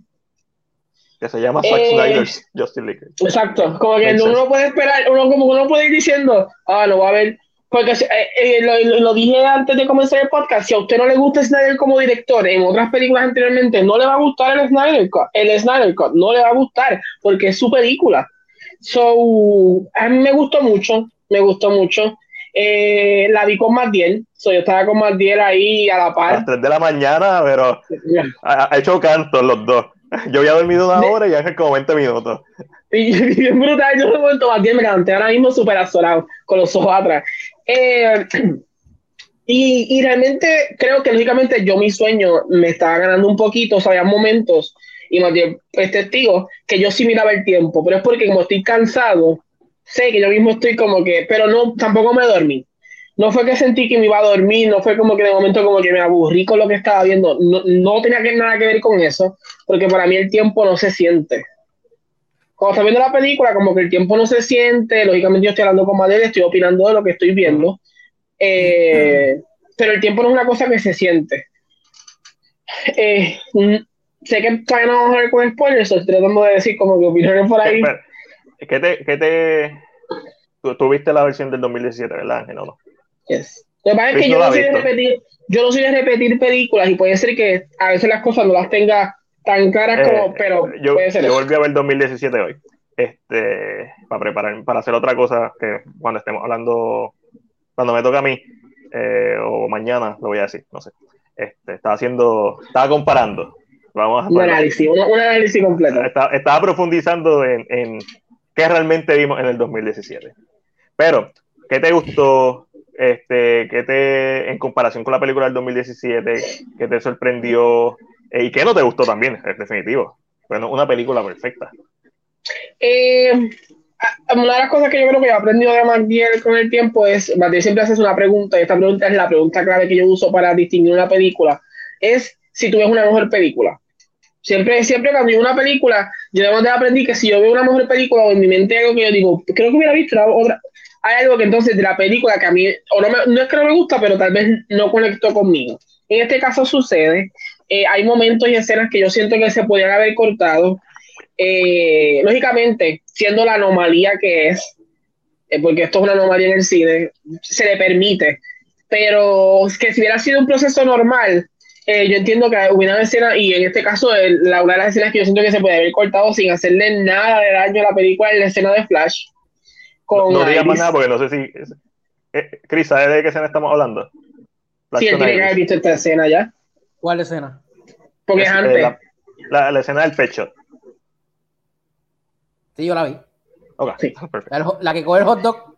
La que coge el hot dog. E, esa misma. Es como que en la escena presenta un poquito a, a Ezra, pero siento que es una escena que se le puede, yo siento, sacar sin, sin hacerle porque no se menciona nombre. Lógicamente, esto es, un, esto, esto es como un tipo de nota a los fanáticos. Es un tipo. Lo único, lo que, lo que tiene bueno la escena para mí es cómo los poderes funcionan o, o esta, esta idea de cómo. Pero esto es algo que tú puedes haber usado en cualquier otro momento de la película. Eh, que, y, lo puedes ver en el momento que tal vez va a ayudar a otra, como que lo puedes hacer en otro momento, no era necesario aquí. Eh, una de las cosas que me gusta y Matías sabe cada vez que pasaba, yo pegaba un grito en el cielo, es que al principio de la película, cuando vemos a las Amazonas y lógicamente, no, cuando vemos a, Wonder Woman, es, que sale por primera vez. Eh, escuchamos un, ¿cómo se llama? Un lamento un, un, lamento griego. un lamento griego, correcto. Gregoriano. Un canto, gregoriano. Entonces, este lamento gregoriano me tenía a mí las bolas hinchadas. Me tenía a Gregorio hinchado. Porque tenía las bolas lamentándose. salía a cada momento. Y creo que llegó un punto específicamente para mí que como que la escena tal vez era acción todo el tiempo, esto más para el final y sin decir spoiler, pero la escena era acción, están ya enfrentándose a Steppenwolf y de momento salía este lamento y yo, creo que mi predisposición también está en que este tipo de lamento, tú lo ves mucho. En repetidas ocasiones, joder. yo pensaba, yo, yo buscando una excusa de que me vi soy yo el que estoy mal. Y yo decía, es que tal vez yo he visto esto porque esto es un tipo de lamento que tú escuchas eh, cuando es una película bien épica, que están los caballos corriendo en cámara lenta, o que cuando hay una mujer en guerra abrazando a su hijo porque va a explotar y va a caer la bomba. Eso Entonces la, grita, ah, como están hablando, grita, pero no se escucha porque lo que se escucha es el lamento. Esto, tú escuchas, ay, la música de fondo. Y entonces yo sentía que para pues, cuando ya estamos al final, que estamos en escenas de acción ya, que estamos en momentos como que es acción lo que está pasando, vuelve y sale el lamento, porque está ella, porque está Wonder Woman, vamos a poner el lamento por aquí, y yo decía, ¿por, cuando, ¿por qué? Cuando Wonder Woman tiene un jodido tema. Y tan bueno que es el tema, y, y también que funciona para la acción. Son como que eso es una de las cosas que a mí realmente, y Matiel sabe que es cierto, porque cada vez que salía, cada vez que decía Matiel, odio, detesto el lamento. Ay, eso se lo dije a Ash los otros días porque ella se muere con el caballo? Que también ayer en el podcast ustedes lo hablaron. ¿Por qué ella se muere con el caballo? El caballo le cayó encima. Ese caballo le cayó encima. Pero si es casi, esas mujeres aguantan cantazos como por un tubo y siete llaves. Ellas, no, ellas son guerreras y son. Ellas son humanas, ¿verdad? Básicamente. Ningún, porque ninguna humana puede aguantar esa pared que acabó, que bajó de momento cuando el domo está, esa mujer ¿Tú viste esa, esas mujeres, esos mujerones Ella sabe que yo dije, tú me vas a decir a mí que esta mujer que... ¿Tú no viste las abdominales de, de 300 que tenía esa mujer? Papi, yo, yo, yo, quiero ver, ahora sí quiero ver una película amazona hecha por Zack Snyder a los 300. Cuando Stephen Wood ahí, bien bonitillo, le dice, You will bat, I will bat in your fear. Y Hipólita, ¿verdad? Le dice. Hipólita. Hipólita le dice, ahí sonriendo, te vamos a mostrar nuestro miedo. ¿Qué grita la Amazona? No tenemos, miedo. Esa escena, yo, pues yo, la vi con Omi ayer. Y Omi se le paró. Pues fue como que. yo pienso, para, para mí, Hipólita, pues, eh, quien hace Hipólita, la mira es tan perfecta para Hipólita que yo, I'm in love. Y, y, pero como que de momento esa escena lógicamente es mucho más larga y, y, lo que me gusta es esto, lo que me gusta es que estas escenas son bastante largas y entonces le dan, le dan mejor peso a todo lo demás. Yo creo que esto es una de las cosas que la película tiene que a mí me, me gusta mucho, es que estas escenas al ser más largas, estar extendidas mejor, tener un, unos diálogos distintos, funcionan mucho mejor. Claro, no le voy a perdonar a Snyder que quitaron a Blackpink de, de cuando vamos a la cueva. Además de Mira, no hablemos de Mira porque me voy a ir en live. Eh, pero cuando entramos al, al, lugar de Flash y no, no tiene a Blackpink en los televisores, ni tampoco tiene a Rick and Morty, fue como un dolor para mí en el pecho porque dije, wow, estoy más cerca de... Porque yo siento que entre todos estos dioses era lo más humano que había. Entonces, hacerlo más humano, no sé si está la idea, porque lógicamente, según entrevistas anteriores, sabíamos que Ezra sí es fanático de, ¿verdad? Como que de Blackpink. Y cuando fue a Corea se les regaló un CD firmado por ella. So, yo entendía que esto era más esencia de Ezra, proyectándose en el personaje, que, que Whedon específicamente. Ahora no sé si es esto o es que realmente Whedon proyectó más y Ezra solamente siguió las normas pero no sabemos cómo decirlo porque como él no dice tampoco de esto, um, pero es bien interesante, es, bastante interesante en cuanto a efectos especiales para mí, eh, y más y ya hablamos de esto, Cyborg, creo que es uno de los es más momentos que a mí Cyborg no me cuadra, como comparándolo con Steppenwolf. Eh, en el aspecto de que, ¿sabes? Estos cuerpos que son de... Pero Matilde me, me trajo la, eh, que la conversación me dijo, puede ser que esté como es un cuerpo entero hecho CGI es más fácil de, de, hacer que eh, Cyborg, que de la, la, la, mente, la mente juega trucos. Eh, cuando uno ve, y es, es, algo que se sabe, cuando si es completo CGI y se ve bien y las sombras están bien, pues uno lo deja, lo deja de ver, tú sabes, pero mientras interactúa con algo real, como que a veces la cabeza se ve flotando. Uno, de los mejores chistes que Valdir me dijo mientras estaba viendo la película es que es router. el router, sí, un router. Eh, para las personas que lo hayan visto, hay una escena en donde están subiendo como una especie de plataforma elevador y si ven la bombilla ahí, está ahí encendida como bombilla de disco y es como un router. y dice, el router de Cyborg está, y creo que pero realmente, ya, yo siento que sí, es como que, pero es una cosa, yo lo que siempre he hablado con Matilde es que hay que estar bien claro que esto es una anomalía. Y al ser una anomalía, tal vez se le permiten unas cosas que no se le permitiría a cualquier otra película. Ah, seguro. Eh, por esta misma, por esta misma, hay una mejor película, hay una película más corta, aquí hay fácilmente una película que puede haber llegado al cine si hubiera sucedido lo que sucedió.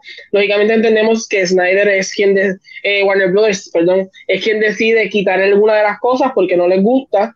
Eh, iba a hablar de spoilers, pero si ahora mismo lo hago.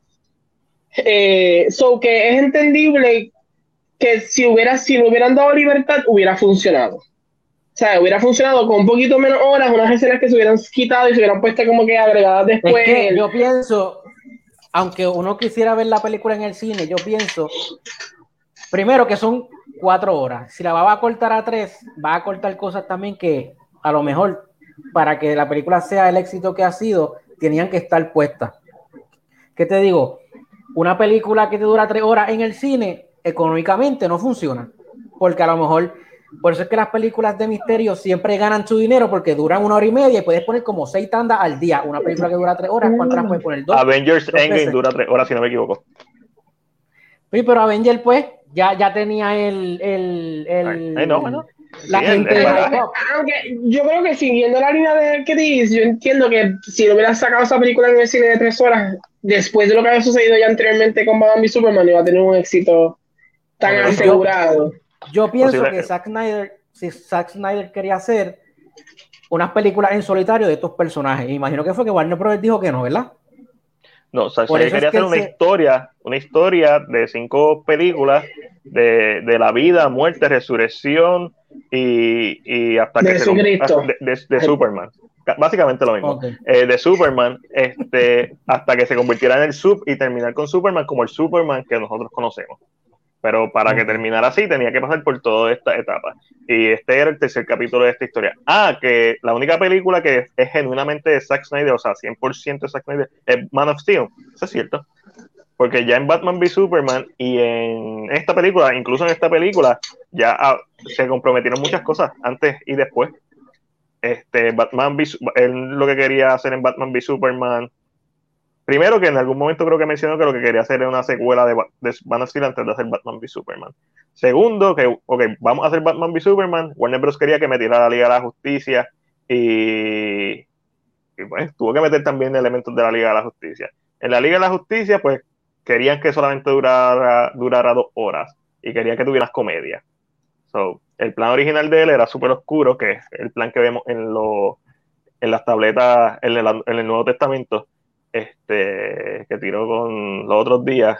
Eh, so, eh, independientemente, pues, no, y entre medio, pues Warner Bros. podía tirar películas de standalone porque él también estaba produciendo y, y mirando lo que se hacía. Él, es quien hace la historia, el outline de la historia para Wonder Woman. Él es el que castea a Gal Gadot el castió a, a, Jason Momoa, él hace el outline para la película de, de, esto, o sea, le está metido en, esos proyectos. Él, él puso elementos de la película de The Batman y iba a producir la película de The Batman con Ben Affleck. Este, so, Snyder era el Kevin Feige de DC, pero de, de, una manera bien diferente, porque era como que más director creativo que otra cosa versus que Kevin Feige es como que este es el plan, y, el, plan es a cinco, a cinco, cinco años, pero es para llegar a Avengers. So, no, el plan nunca fue hacer películas en solitario, sino hacer una sola historia, que películas en solitario poco a poco iban a complementar esta historia. Feliz. Ok. So, pues sí, estuvo buena. Así que, Chris, vamos a hablar con spoiler, porque yo no voy a hablar de la película regular. Así que. Pues nada, yo me voy a ir, yo me voy a ir ahora porque voy a, voy a aprovechar y voy a terminar de verla, voy a tratar de terminar de verla ahora entonces, que me voy temprano, para mañana ver y comparar. Y by the way, desde ahora te digo que me, me gustó lo que presentaron de Cyber. No sé si eso lo vaya a ver en la de Josh Whedon, pero lo dudo porque. ¿Por qué lo dudas? Porque Ray Fisher está bien encabronado. Exacto. Ah, bueno. una historia, una historia ¿Qué, de. ¿Qué, tipo más inteligente tú eres? Estás presentando por qué está así. ¿Eso no sale en aquella? A ver, mañana, tranquilo. En, menos de 24 horas lo vas a saber. Tú sabes que estoy bien hype. Estoy bien hype para eso, para ver qué, qué diablo fue, por qué, porque la gente quería ver algo mejor. Estoy hype por eso nada más. Pero nada, mi gente, nos vemos, Ángelo. Nos vemos más bien, no se acuesten tarde. Y mañana, el sábado 3, va a estar con Voces, con el Aya, allá a las 6 pm. Vamos a estar viendo eso. Vamos a estar conociendo la historia de Chris, su papá chino allí que trabaja con Bonjo y el Corillo. Así que, gente, apoyenlo aquí. Vayan y sigan Voces. Nos vemos. Nos vemos. Gracias. 안녕하세요. Ok. Eh, Dale un break. Gente, si no tienen si no han visto la película, que yo sé que Ash la vio, José creo que la estaba viendo. Si no han visto la película, véala. Te la recomendamos. Está, buena. Está muy buena. La he visto cinco veces. Este, está buena. Eh, la he visto cinco veces en diferentes facetas. La primera vez la vi con Angelito completa, de principio a fin. La segunda vez la, la, puse mientras escribía cosas. La tercera vez fue como que no, no la vi, fui brincando escenas que quería ver específicamente. Eh, la cuarta vez que hay un la cuarta vez fue comparándola con, con Justice League 2017, escena por escena. Eso me tomó bastante, actually, eh, hoy. Y la estoy viendo con Omari, que es el, el quinto round que estoy haciendo. Ok. Ok. Vamos. A ver, vamos por parte. Ah. Primero, qué bueno que salió el Snyder Cut. Eh, estoy súper contento. Me disfruté la película, la he visto cinco veces. No es por nada que la he visto cinco veces. Este, esta, como mencionamos, esta es una versión que jamás y nunca hubiera salido en el cine. Eh, este, vivimos en la realidad en la que tuvimos la mejor versión posible de, de Snyder y el apoyo del público, la mejor versión posible del apoyo del público porque el movimiento logró que gente que quizás no le gustó Batman v Superman, gente que no le gustó Man of Steel incluso, he escuchado reviews de gente, a mí no me gusta Man of Steel, a mí no me gusta Batman v Superman, esta película está cabrona. El mismo Eric, ayer, Angelito de, eh, TV, estaba en One Shot. Eric no un fanático de, de Man of le gusta Snyder, le gusta Dawn of the le gusta Watchmen, le gusta 300, como todo el mundo. Este, digo, no todo el mundo le gusta Watchmen. Ustedes me entienden. me dijo, no, esta película está bien cabrona. So, eh, entiendo que esto es una película que siempre y cuando no sea un hater y siempre y cuando pueda aguantar los Snyderismos, pues se llama Zack Snyder Justice League. Creo que la va a disfrutar. Y creo que es una película, como dijo Ángel, que además de ser un hito, además de ser algo único, tiene una gran ventaja que ningún otro filme o muy pocos filmes tienen. Y es que viste una versión peor. Y es que sabes cómo, qué tan mala puede ser esta misma historia. Lo sabes, porque la vimos, todos la vimos en el 2017, menos Chris y Omi, que la van a ver mañana. Este, so, eso eleva la experiencia. Si esta película, tal cual, hubiera salido en el 2017, la hubieran masacrado. Aunque durara, aunque fuera la mejor versión posible que Ángel y yo nos imaginamos de tres horas, tres horas y media. en mi opinión, lo hubieran masacrado. ¿Por qué? Porque ahora hay, muchas cosas, además de la película, que están pasando. La buena reputación con el público, el buen standing que tiene Zack Snyder, el conocimiento de la gente, eh, la pandemia que vivimos, plus es un filme con un excelente ritmo narrativo. Las cuatro horas se dan volando. Yo la he visto cinco veces en dos días. Estoy a, estoy a, mitad de la quinta vez, pero la he visto cuatro veces.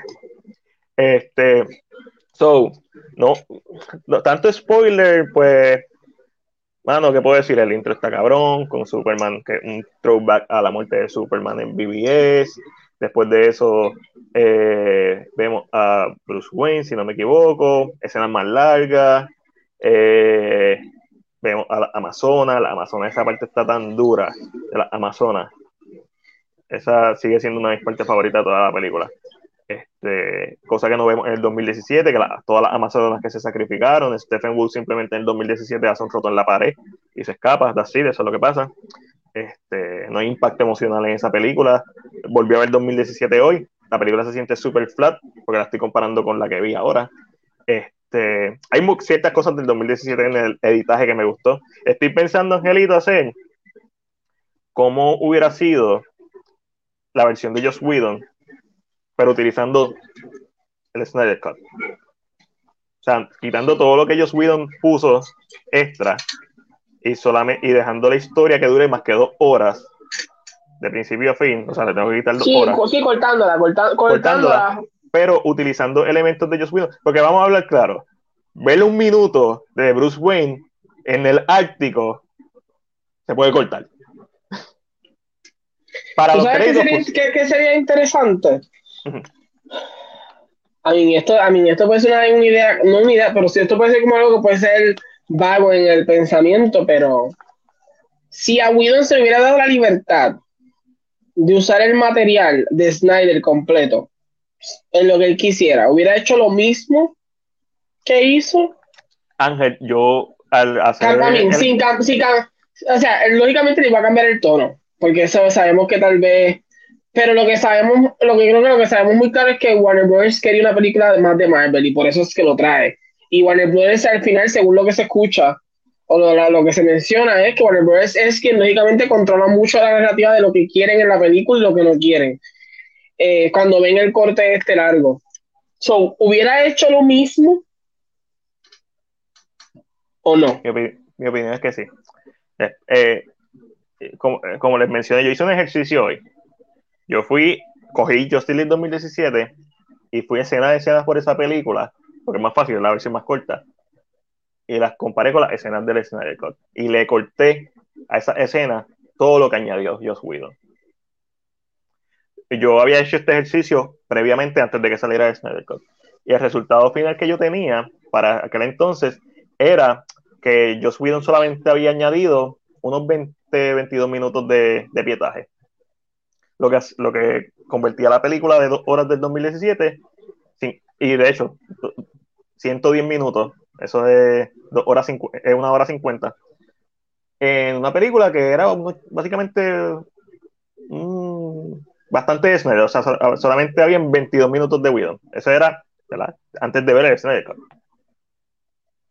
Tras ver el Snyder pues hago este ejercicio nuevamente y me topo con que filmado por Snyder, que son tomas que salen, y de hecho hay, unas que no son tomas, pero que son la misma toma de otro ángulo que se sabe que lo filmó Snyder.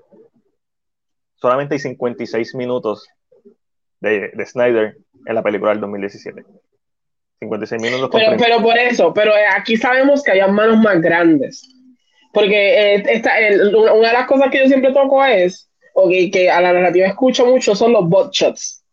Pero Whedon es el mismo la parte de que eh, Ezra le cae encima a, a eso de Widow porque lo vimos ya en, en Age of Ultron. Pero entonces los bot shots, no sé, no, a mí sé que tal vez él los dirigió, pero no, como que no es algo que ya había visto en trabajos anteriores de Widow, específicamente con una... Eh, por eso es que me pregunto, ¿dónde, ¿cuánta mano hay eh, de Jeff Jones, John Berg, ¿verdad? Que eran los otros que controlaban bastante esto. Y si hubiera, si hubiera, a mí es que pensando, lógicamente yo estoy, eh, y no es eh, a la, gente no le gusta que uno compare, pero lógicamente es el mismo tema. Son dos películas de grupos de superhéroes, Avengers y, y Justice League. Y las, dos, y las dos serían hechas como por el mismo director. Son mi gran como pregunta es, si Warner Brothers hubiera sido el mismo resultado Justice League si la mano de Warner Brothers. Con Whedon. Sí, a mí me hubiera sido muy, muy comedia y tal vez estas cosas así. Pero hubiera sido el mismo resultado de que le hubieran dicho, borra esto, no queremos que use esto, no queremos que use pues, esto. de la premisa que, que parte, entiendo que no, porque si le das completo control a Joss Whedon, pues va a ser completo control a Joss Whedon. Lo que yo te puedo decir de mi ejercicio es que el botchón no está en el Snyder Cut. Te puedo decir que una escena tan sencilla que no tenía ni que quitar, que yo creo que hasta más corta la versión de Snyder, es cuando Lois y Clark están en el en el pastizal de los Ken. Él alteró esa escena completamente. Él añadió diálogos a esa escena. Esa escena es más larga en la versión de Whedon. Una escena que estaba perfectamente bien, es la misma escena con la escena de Widow. So, ¿qué me una, una, escena que tiene pero, momentos gracias. Pero añadió diálogos o es que había más material para, porque entonces hubiera, hubiera tenido que cambiar el bigote nuevamente. Ajá. Ajá. Esa escena hay bigote. Hay bigote CGI. Pues no sé. Es que yo siento que la gente, todo el mundo, y esta narrativa está pasando mucho, toda la narrativa que veo más o menos en las redes es la misma es como que, y él siempre he dicho, y lo dije, lo he dicho anteriormente en el podcast, es como que las pistolas todas siguen apuntando al mismo sitio, cuando se nos ha dicho muy claramente dónde, de dónde viene el fallo más grande. Entonces, como que, a mí, claro, me encantaría que de momento Whedon se sentara con Oprah y escupiera como escupió Meghan Markle y Harry. ¿Sabes? Que dijera, esto me dijo Warner Brothers y esto es lo que pasó. Porque, básicamente, contamos de esta historia de dos, contamos una, una, tercera historia y como que entonces la narrativa pues, y me da como esta curiosidad de que si la misma persona que tal vez hizo exitosa Avengers podría en parte crear una exitosa idea de Justice League con trabajo que ya, o si había mucha mano, porque uno de los posts de Ray Fisher era que supuestamente los, eh, los tres ejecutivos grandes, el Big Three que había, que era John Berg, Jeff Jones eh, querían sacar a los personajes de color de la historia y querían como que entonces como que mm, mm, o sea, entonces como que yo lo que no sé si es como que en el momento dijeron, Widow, esto es lo que tú vas a hacer, esto es lo que vas a añadir, esto es lo que tú vas a grabar, y por ahí usted sigue y continúe. So, como que esta narrativa, lógicamente, al no tener el lado de la historia Pero no, de, él. Al, final del día. Y yo siento que Widow, agarrando, yo siento que Widow no va a hablar. Eh, yo siempre lo he repetido, yo siempre lo he repetido, Whedon es, está criado en un Hollywood viejo, en un Hollywood donde no se habla de lo que pasa en, el estudio, en un Hollywood muy machista, clasista, y eso es, yo creo que eso es algo que ya yo creo que hemos notado. yo siento que él no va a hablar. A menos que haga un libro para sacarle chavos al final de sus días y todo el mundo, ¿tú te recuerdas Y como que ahí sea que esté todo. Pero, a mí, pero yo estaría, a mí, yo, estoy, yo no sé cómo él puede, papá, porque yo estuviera bien molesto. definitivamente Warner Bros. está tratando de, dirigir toda la culpa a él. Eso es, un, eso es, eso es obvio. es súper mejor. A mí, tú le echas la culpa a él porque, hello, ¿qué, qué, qué vamos a hacer?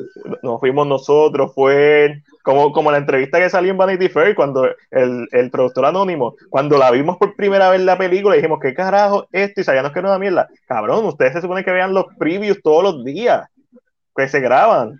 Eso llega, ustedes saben lo que viene a sus manos, tú sabes lo que hay.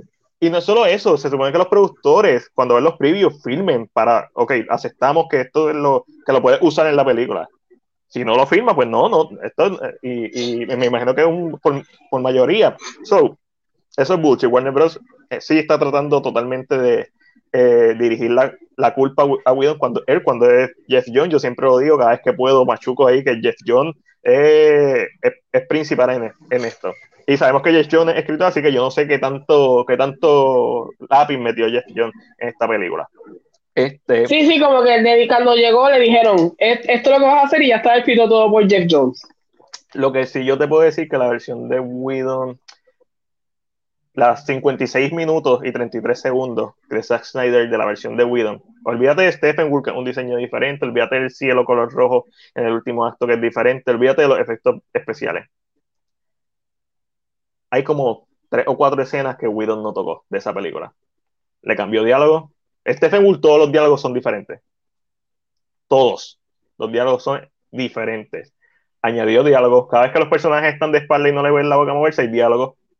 Este, cada vez que él no se ve la cara de un personaje, hay diálogos. Eh, eh, algunos, algunos cool, algunos son diálogos como cuando Diana recibe lo de, de Víctor para que, para que se encuentre en el lugar. Que eh, Jeremy Irons en ambas versiones le dice: Parece que tiene una cita, Miss Diana, y en, la versión de Whedon, como él no se ve, porque lo que, la toma está Diana y lo que se ve el torso de, de Jeremy, Irons, Jeremy Irons detrás de ella, de Alfred. Entonces le dice, al menos uno de nosotros en esta cueva va a tener una cita. So, that's cool. So, no me molesta, es como bien puesto. Pero tiene un montón, o sea, todas las escenas están alteradas de una forma u otra, más allá del CGI, más allá. Todas tienen diálogos eh, o insert shots, especialmente los, los close-up, los, los close-ups de, los close de cara y los close-ups de, de, medio cuerpo, o sea, de, de las tetillas para arriba. Eh, normalmente son para añadir cosas cómicas, cómicas. Este, Aquaman tiene uno, Ezra Miller tiene un montón, Ben Affleck tiene, el último acto Superman tiene, Wonder Woman tiene. So, eh, partiendo de la premisa de qué hubiera hecho Joss Whedon con todo este mismo material, estas cuatro horas, cinco horas, porque sabemos que hay un corte de cinco horas, o sea que obviamente esos son cortes, ¿verdad? Pietaje que no se usa. Con, con esta versión, a lo mejor algo mejor. Pero, más comedia, más comedy like, más. Pero en ese punto, en ese punto, entonces Warner Bros. le estaría pidiendo que hiciera algo más comedia, ya no sería control de Widow. Si a lo mejor a Widow le hubieran dado hacer esta película desde cero, a lo mejor hubiera sido otra cosa, a lo mejor hubiera sido un éxito, quién sabe. Pero eso no fue lo que pasó y se me hace difícil, especialmente después de compararlas. Y hay más cosas, Ángel, hay cosas que son ya misogénicas, hay cosas que se, que se notan, a lo mejor soy yo que estoy prejuiciado, pero cuando uno escucha como que, ah, no, los productores no querían darle protagonismo a gente negra y cuando tú comparas las dos versiones, como que, ¿por qué tú cortaste esta parte? Yo entiendo por la escena de Iris. Esa escena la puedes cortar por carajo. Para mí eso no aporta un carajo a la trama. Ese es simplemente los poderes de Flash. Ese es el único. Pero como tú bien dijiste, solo podías ponlo en la película de Flash, ponlo en donde sea. Lo puedes demostrar de otra forma. Es una escena que yo la cortaría completa, punto. Me encanta, me encanta la música, pero, pero para mí no, no narrativamente la puedo cortar. Este, dicho eso, teniendo en cuenta que esto es el Snyder Code y es un bucaque de Snyder en tu cara. Son muchos Snyder dándote bucaque. Este, so, yo que, y eso es lo que yo quería. Yo, Snyder, dame más, más slow yeah. Básicamente, eso. Pero eh, eh, eh, es bien disturbing verla ahora, 2017. No solamente en aspectos cinematográficos, los voice overs se notan. Obviamente uno nota esto cuando ve la película, pero ahora se notan porque sabes dónde están. Pero también notas la calidad de las voces, cómo cambia. los reshoots se notan, especialmente en Netflix, que no está en la misma condición física para nada en los, en los reshoots. Este... Y como dijo Alexandra, a mí, Galgador está crudo en esta película como nunca. Se siente como que. Se siente, a mí, yo, siempre, yo siempre, y esto es algo que yo he dicho anteriormente. yo entiendo. En los reshoots de Whedon, Galgador está un poquito mejor. Está un chinchín mejor. Un chinchín, yo siento que los reshoots de Whedon está un chinchín mejor. pero eh, es una cosa que yo creo que yo he mencionado antes, que no es nada nuevo ahora mismo. Yo siempre he dicho que para mí Gal funciona en Wonder Woman 1 porque Patty Jenkins supo dirigirle en Wonder Woman 1 y le dio mucho peso a los actores que estaban con ella. Eh, toma a otros actores para evitar, porque la, la crudeza estaba. Y uno de, de, los momentos donde hay una crudeza bien clara, aunque me gusta que sea ella, pero una crudeza es cuando está dando el, el history lesson. Se escucha en su voz, se escucha en como...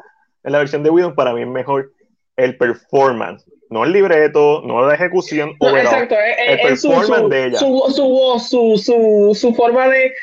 A mí, yo lo escuché y como que tú dices como que... Ah. Pero a mí sabemos una película vieja. Del 2017. eso es, ese es mi pensamiento. Es como que sí se escucha cruda, pero esta, esta no es Gargado 2021, esta es Gargado 2016. 2017 fue cuando ella grabó el voiceover. Yes. Yo siento que realmente sí, como que eso, y es una cosa que yo siento que se nota, tú, como, bien, como bien dices, en el reshoot que le hizo se nota, lo cual me molesta un poco. No voy a negar que me molesta un poco que Affleck no haya decidido entrenarse para el reshoot. Eh, esto, esto es mal mi pick de mi, de mi parte, pero si tú sabes que vas a grabar algo de la película donde tú te ves cabrón, y yo sé que es dedicación, pero es algo que tal vez hay gente que lo va a notar. ¿Por qué no deciste como que... Porque estabas desencantado. Se ve, como... Pero es un, estás haciendo el reshoot. Y hablo de la última escena. Estás haciendo el reshoot ah, para esa, ah, sí, no, no, no. Esa, esa sí, eh, sí, es, sí. Esa escena yo no la hubiera puesto. No es reshoot regular, pero en el reshoot de Snyder es... O sea, es yo estoy hablando de los reshoots de Joss Whedon. Yo estoy hablando pero, a mí es como que está, yo creo que tal vez tú has visto esa parte, pero para mí es, eh, hay estas cosas así que yo dije, coño, es el hecho de, de Snyder, porque no ni siquiera como que un ejercicio de guion que esté flaco de piernas, forget yo about lo, Yo lo que entiendo y lo que estoy asumiendo es que él ya estaba preparándose para otro rol. Porque Ben Affleck está muy flaco, o sea, está normalmente flaco. ¿Verdad que sí? Sí. So, yo entiendo que se estaba preparando para algún otro rol y ya tenía otro rol. Y como el Snyder Cut básicamente es una anomalía, pues cuando se le dijo, papo, para firmar. Porque se, nota hasta cuando tiene el traje de Batman, pero no se nota tanto porque tiene el coat, tiene la máscara. Eso pasa. Pero en la última escena, que la odio. Porque ah, no, ah, y, esto con Ash. Ash dice: Los reshoots de Snyder se veía bien si tú ves esa escena al final, él se ve súper mal. Es flaco. Y, y, se ve como flaco, se ve como. Y se como, ve como, en la cara. Y es como algo que no cuadra en la escena final, que sabemos que es una escena hecha por Snyder para este Snyder Cut. Él se ve mal. para ser justo, yo estoy escuchando, yo llevo escuchando esta escena desde el 2017. Esta es una escena que Snyder quería grabar en el 2017. Había una versión de esta escena con Green Lantern, que es la original que yo escuché. Sí, esta, escena, de, esta escena es algo que era existente. Pero, pero, se, siente, se siente desconectada. Para mí se siente. Eh, a mí no me gusta. A, mí es, y a mí es otra cosa también que siento que el, el, el, Nightmare, el Nightmare Scene también me desconecta un poco. No es que sea mala escena, déjame aclarar esta parte. Son cosas que yo... No, eso, es que siento que después que todo, como que esto no está haciendo porque lógicamente Warner Bros. te había dicho, queremos un cool de Zack. No queremos que toques este tipo de cosas, no queremos que hables de un, un ¿sabes? Que no le des gasolina, algo más. Pero siento que de momento estamos como en un momento y es como, eso final se siente como si me estuvieras poniendo todos los créditos juntos.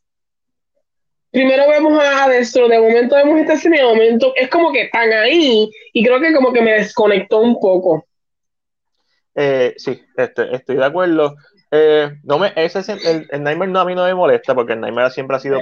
Digo, pero, y, y, aclarando, no es que no me gusta porque emociona la idea, pero creo que en la, en la relativa o editaje como está, esas últimas tres escenas se sienten como que estos son los, los, eh, los, los post-credit. Eh. Los post-credit juntos, ta, ta, ta, y como que de yo, ¿what? Y creo que eso a mí como que me. Pero a mí no es que no me gusta porque me emociona, me gusta eh, a me gusta Leto en este momento. Eh, como se veía esta conversación entre ellos dos, que yo hubiera preferido que la conversación hubiera sido entre ellos dos y no estuvieran los demás personajes. No me molesta que estén, pero si hubiera sido Affleck y Batman solos, tampoco me hubiera molestado, para nada. Hubiera sido interesante verlo solo, a ellos. Este, hubiera sido interesante, eh, eso, eso te lo doy. Eh, están totalmente desconectadas las tres escenas. Eh, la de, y funcionarían perfectamente, quizás la de Les Luthor primero, con, en el mismo orden, pero antes de los créditos, entre medio de los créditos, al final de los créditos. exacto, y soy que interrumpa porque va a pasar mucho ahora, porque estamos ahí, pero creo que si él hubiera puesto esto en crédito, me hubiera gustado más, pero al seguir, el, eh, al seguir narrativamente el orden de la película y después entrar en créditos, como que te descon como que maybe si me hubiera puesto la Nightmare Scene en el mid-credit, no me molestaba porque se siente como una escena después de créditos de una película. Mira, nos pregunta, eh, ah, no escribe que el Nightmare Scene le gusta, ah, yo creo que esto nos gustó, simplemente que se siente mal colocada. Si no, ¿sabes qué? Para mí el problema es la última escena. La de Marshall Manhunter quizás el Nightmare a mí no me hubiera molestado si no tuviera después el de Martian Manhunter, porque son tres. Pero yo puedo entender el Nightmare, ah, el futuro, cool. Y se termina la película y al final de los créditos pues sale la, la escena mierdosa de, de Martian Manhunter, que no es por Martian Manhunter, es por, es por Ben Affleck, como se ve. Eh, eh, no, no, una, no fue una buena decisión. Es como creo que mencionó John, es un nitpick, pero es como, tiene el mismo efecto que el bigote de Henry Cavill sin embargo, se siente, se tú te desconectas porque tú acabaste de ver la película, esto es una escena nueva que, que tú acabaste de terminar la película, entonces ves, ves el actor completamente distinto y de momento dices, coño, ¿cuánto ha pasado? Han pasado más de siete años que este hombre se ve tan jodido después de que lo vimos ahí peleando súper... Sí, súper ¿Dónde? Ok, eh, mira, es una ¿piensas que hubiese terminado mejor con la escena de Bruce comprando la mansión para establecer, esa es la, él no la compró, esa es el Wayne Manor, esa es la mansión de los Wayne este, él, él, va a reconstruir la mansión para hacer el, la Liga de la Justicia, este, donde ellos están. Eh, o la aparición de Marshall Manhunter. No, yo, yo pienso que el orden que la hicieron también, lo que pasa es que están unidas y son básicamente tres escenas desconectadas totalmente de la película. Como, como, como les, acabo de decir, las primeras dos escenas no me molestan. Corridas, ok, las, las puedo tolerar. Es la última escena para mí que es como que, ¿what? Y sabemos que esta escena es una escena con problemas que siempre se había querido hacer con Jon Stewart, el Green Lantern. En algún momento se, se iba a hacer con Ryan Reynolds, como Hal Jordan, otra versión de Hal Jordan. Este, y se terminó haciendo con Marshall Manhunter, que para mí es la versión más débil de esta escena y la menos que me emociona, porque ya Marshall Manhunter lo vimos en la película. Lo vimos. sí, ya no es sorpresa, ya, ya no es una sorpresa de... Exacto. So, para mí no tiene el peso que originalmente, que, la idea, que la idea de Zack era utilizar a Jon Stewart, no lo tiene, pero fue porque Warner Bros. le pidió que no lo usara, porque ellos querían usarlo para otra cosa, no sé para qué. Lo más seguro, GL Corps. A mí, y ni siquiera tenías que poner a Jon Stewart. Tú hubieras hecho esta escena con él saliendo con un café de momento, como que me bebiendo un café porque tuve esta pesadilla asomándose al espacio y ves una luz verde que cae de momento y se le va a parar de frente y lo terminas ahí. Ya, la gente sabe que a él se le apareció un Green Lantern. no, sabemos quién es, pero llegó. Y entonces te evitas, uno, la toma esa de la cara del que yo creo que a mí como que es, que para mí se siente out. Y es como dice Matías, están, están colocadas porque tú sientes que ya la película terminó, pero entonces tenemos estas escenas que están de seguido. No hay créditos como para decir, ok, se acabó, se acabó, como un after. Para mí ese es el mayor problema. Y Ash hizo una pregunta ahorita que Matías te la voy a buscar. Este, pero tengan en cuenta que estamos criticando eso porque estamos siendo súper objetivos. A mí me gustó la película, a mí me gustó la escena. Eh, ¿Creen que existe una persona que haga el papel de... Ah, un montón.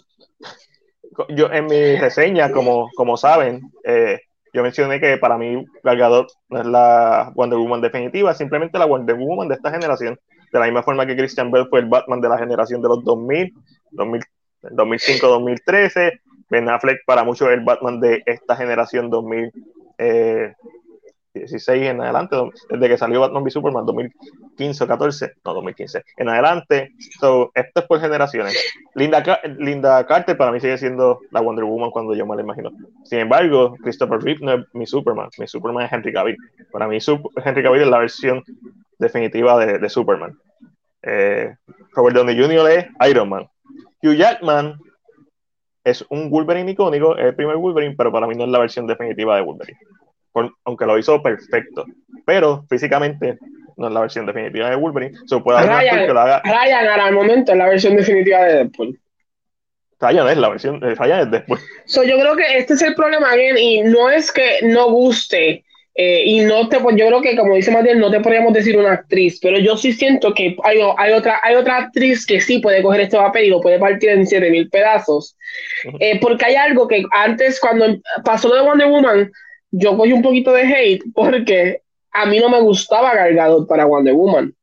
Ahora la tolero, o creo que eh, como es de esta generación, como que he aprendido a cogerle un cariño, pero no es la Wonder Woman que yo me imagino. Nunca ha sido la que yo imagino. Y again, esto, es esto, esto es como un pick mío de mi parte. Eh, pero yo siento que Wonder Woman, yo como que siempre en mi mente la he imaginado como más grande. claro, en esta idea, a Wonder Woman yo la imagino como las mujeres que aguantaron la pared. Sí. O sea, una mujer, una, o sea, no que sea, pero que sea bastante, que se note que tiene musculatura en el cuerpo. Porque una mujer que uno que corre rápido, que tiene unas patatas de siete pares, eh, o sea, yo siento que había una visión mía de ella, eh, porque para mí Galgado da, una, una belleza eh, exótica. da una, una, hay como algo puro en ella, pero no me da el badass, I'm a bitch, I can fuck you up if I want. Ella no me da el Wonder Woman de cómics que cuando Wonder Woman dice te voy a joder, estoy molesta, va a pasar. Ella no me da ese, ese baile completo, ella como que no me lo da. Y no sé si es posible o que no la hemos visto en esa capacidad. Y yo creo que no. Por eso es que para mí una de las cosas que más me interesaba de Snyder es que Snyder quería que ella tuviera las la cabeza en las manos. Y eso, y creo que hubiera sido bien interesante verla así, porque yo creo que eso es lo que me falta de ella. Como, como que esta, esta, Exacto, yo creo que la gente ha aceptado a Gal ya y como que la tiene ya como que hay que hermoso, creo que eso es algo, su personalidad creo que ha ayudado mucho y la se ha montado, pero yo siento que sí, que hay, hay igualito, una, igualito, que puede coger. Igualito que Abril Larson. Igualito. Igual, este, tan buena actriz que Brie. Este, igual, igual que con Brie, a Brie yo no la veo como la absoluta, yo siempre en mi mente imaginé a Charlize, haciendo el papel, siempre le imaginé. Siempre. Pero, no, pero, pero a la misma vez no puedo quitarle mérito a Brie como actriz porque yo conozco que Brie como actriz es muy buena actriz. Ajá, sí, sí. Eh, el, problema, el problema de Brie es PR y lo está resolviendo. Este, poco a poco, poco a poco lo está resolviendo, paso a paso, como debe ser. Con el, con el culazo haciendo yoga en YouTube, chacho siempre. YouTube. Este, pero eh, hay muchas, muchas cosas para hablar del Snyder Code. Eh, las escenas de acción son superiores, la, el impacto emocional son superiores, el humor para mí es superior. Mucho del humor que a mí me gustó de, de 2017 es el que funciona porque es de Zack Snyder, o el que tenía escrito Zack Snyder en su propia película, como cuando Barry le pregunta a, a Bruce, ¿cuál es tu superpoder? and Rich de Zack Snyder. Cuando digo Zack Snyder me refiero a Cristerio y David S. Goyer, o Cristerio creo que escribió esta película solamente, no David S. Goyer que escribió Batman v Superman. Eso, mucho del humor funciona mejor en esta película y se siente más humano y más casual. uno de los problemas que tiene la versión de 2017 es que, especialmente con el personaje de Barry, es que tira dos o tres bromas a la vez. Tira una detrás de la otra, detrás de la otra, y tú notas cuando son los reshoots. Uy, es, es complicado. Eh, que no escribe John, el escenario para mí abrió las puertas para las películas con este tipo de runtime y oportunidades para extenderse como una serie. Y aunque ciertas decisiones fueron tomadas antes de que saliera esta versión de la película, Snyder no, no volver a crear otra película de Justice League, creo que pueden haber cambiado opiniones. ¿Qué creen? Eh, esto, e, este fin de semana es que se, es que no lo vamos a saber este fin de semana, pero este fin de semana se van a empezar a tomar muchas decisiones en puertas cerradas en Warner Bros. Eh, se, digo, se rumora, porque no sabemos, no estamos allí, pero se rumora que muchas decisiones sobre Eternals, de New Gods, perdóname, para mí son la misma cosa, aunque no lo son, Ángel, pero... No, no, no, pero, sí, pero, pero, pero son dos, dos entidades que nadie conoce que son grandes ya y que son casi en la misma línea casi ya. Sí, so, The New Gods de, de Ava parece que la pusieron en hold. No, no... Yo siento que yo siento que no la tienen que hacer. Definitivamente eso es lo que ellos no necesitan. No, ellos no necesitan seguir restregándote en la cara que no vamos a usar la versión de Snyder. Eh, pero tampoco, no sé, no sé, para mí también es una mala jugada. Pero aparentemente está en joda con el Snyder Cut. Sabes que cuando se filtró la noticia de, de, de Superman, eh, de reboot de Superman, supuestamente se filtró, pero eso también lo tienen en hold So, hay decisiones que se van a tomar, pero hay que estar bien claro. Snyder quiere hacer una segunda parte. Porque esto fue por Autumn, esto fue por los fans. Pero Snyder quiere hacer, como lo trató Warner Bros. Una segunda parte. a mí, él hizo, él hizo un reportaje reciente para, para Vanity Fair, que lo hizo hoy o antes de ayer, donde lógicamente habla del embarazo de Lois, habla, habla de un par de cosas y me hace pensar que él no quisiera retomar, porque cuando tú estás dando tus ideas de lo que tú querías, ya, eh, como que... Eh, y, y, Ángel se fijó que hay un hint del embarazo, cuando Lois eh, coge su carnet de, prensa, tiene una prueba de embarazo. Pues, y, hoy dijo, hoy, y, hoy dijo, y creo que fue en Vanity, no sé si quieres checar lo que yo lo menciono, eh, hoy él, dijo específicamente hoy que la idea era, cuando la película terminara en Justice League 3, íbamos a brincar 25 años o 20 años y íbamos a ver a Bruce Kent entrando a la cueva de Batman, lógicamente después de, eh, de, sacrificio, diciendo como que, ah, tú, tú te hubiera... Eh, que esto es lo que me hizo, me dijo Ash, más bien lee eso, porque yo, yo no sabía eso. Yo no me fijé. Cuando están mudándose para casa, yo ah, sí, Bruce le dice, by the way, congratulations, sí. So que yo siento que como él lo está mencionando, que él te está dando ya la historia de lo que quería, como lo quería, suena como que yo te estoy diciendo lo que hay, yo lo que yo quería, y lo estoy haciendo porque era la película que yo quería hacer y tiene todo lo que yo quería tener. Pero suena como que maybe not, como que, y yo, y ya, lo dije, yo dije la vez pasada con Matías aquí en el live, yo no lo haría claro, cada cual es persona diferente, pero. A menos que me den control absoluto y un dron de chavo. Y que la quiera hacer. O sea, Snyder está bien ahora mismo. O sea, este es el año de Zack Snyder. Demostró lo que tenía que demostrar. Los haters están, pero de que no, no, pueden con su vida. Está hasta en Rotten Tomato, que es una mierda también, pero hasta en Rotten Tomato le va bien. Eh, el público general la está amando sea, no están solo los fanáticos de Snyder los que se, jodieron por el Snyder, el público general.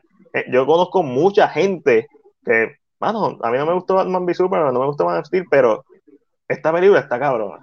Hay gente que ahora está, se está metiendo el culto de Zack Snyder, ¿sabes? Lord Snyder, whatever. Hay mucha gente que le está gustando, pero es por lo que dije, en mi opinión es porque tenemos con qué compararla, sabemos cuál es el peor de los casos. Y si viene siendo el mejor de los casos, es muy superior al peor de los casos. eso nos pone en perspectiva. También creo que esto es un excelente, excelente ejercicio que se puede usar en escuelas de, de cine, de comparar diferentes estilos, de aprender sobre cómo los estudios pueden interferir en una película. Eh, eh, aquí hay muchas cosas pasando que, que son súper interesantes, más allá de, lo, del resultado final. Eh, y mano, al final del día yo estoy bien feliz, yo estoy bien feliz. Yo es la es, tan buena o mejor, es mejor de lo que yo pensaba que iba a ser.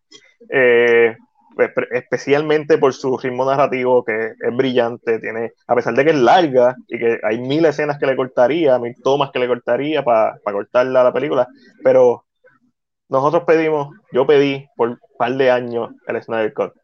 Toma el Snyder Cut. Ahí está, ya lo he visto cuatro veces y media, voy para la quinta. So, obviamente estoy mega feliz. Mi día de ayer fue perfecto.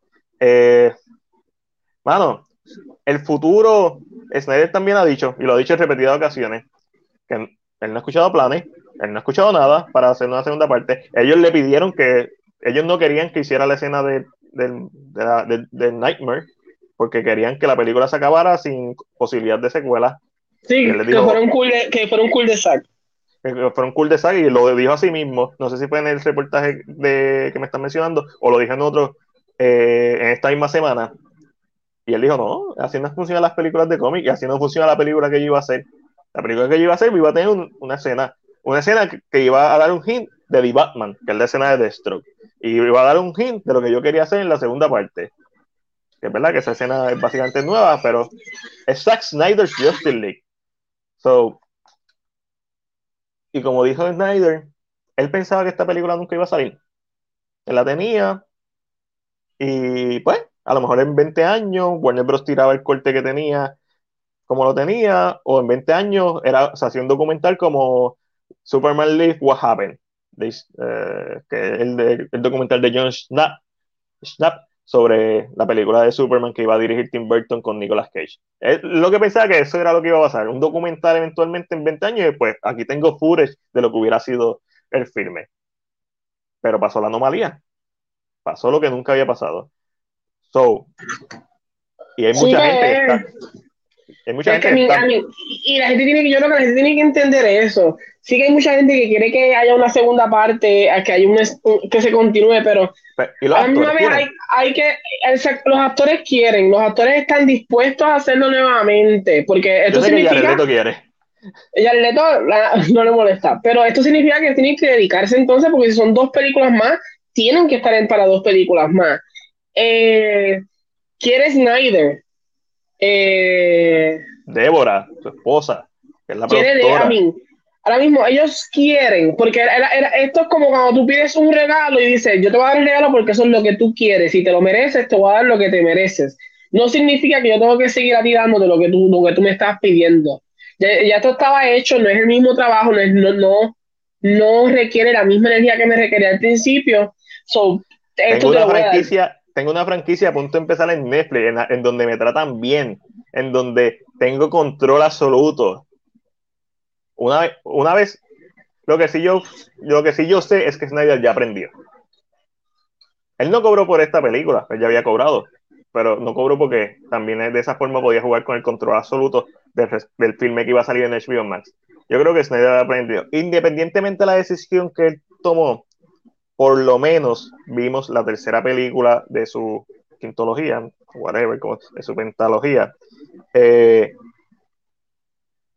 y esto depende de muchas cosas ahora mismo. Recuerden que la gente que está en Warner Bros. En Warner Bros. específicamente, no en Warner Media, no en HBO Max, no en TNT. La gente que está en Warner Bros. no quiere, quiere que esto sea una calle sin salida. Pero todo es posible.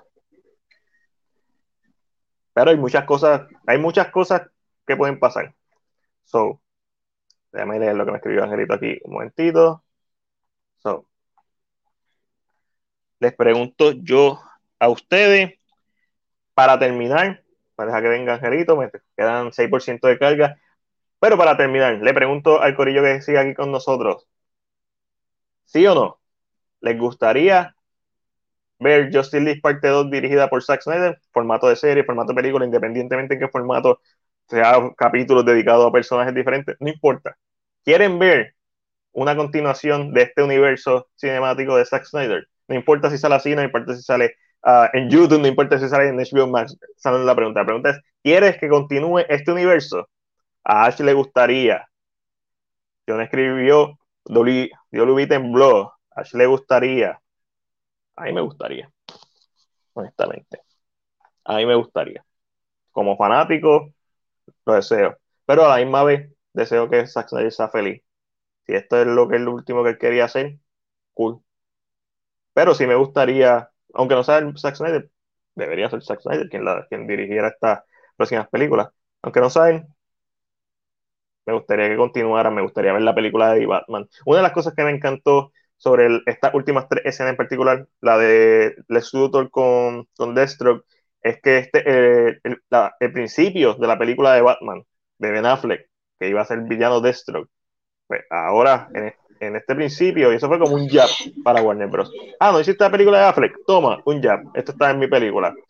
Ah, no me dejaste hacer Justice League parte 2, toma. Ah, no te gusta, tienes problemas con Amber Heard, toma.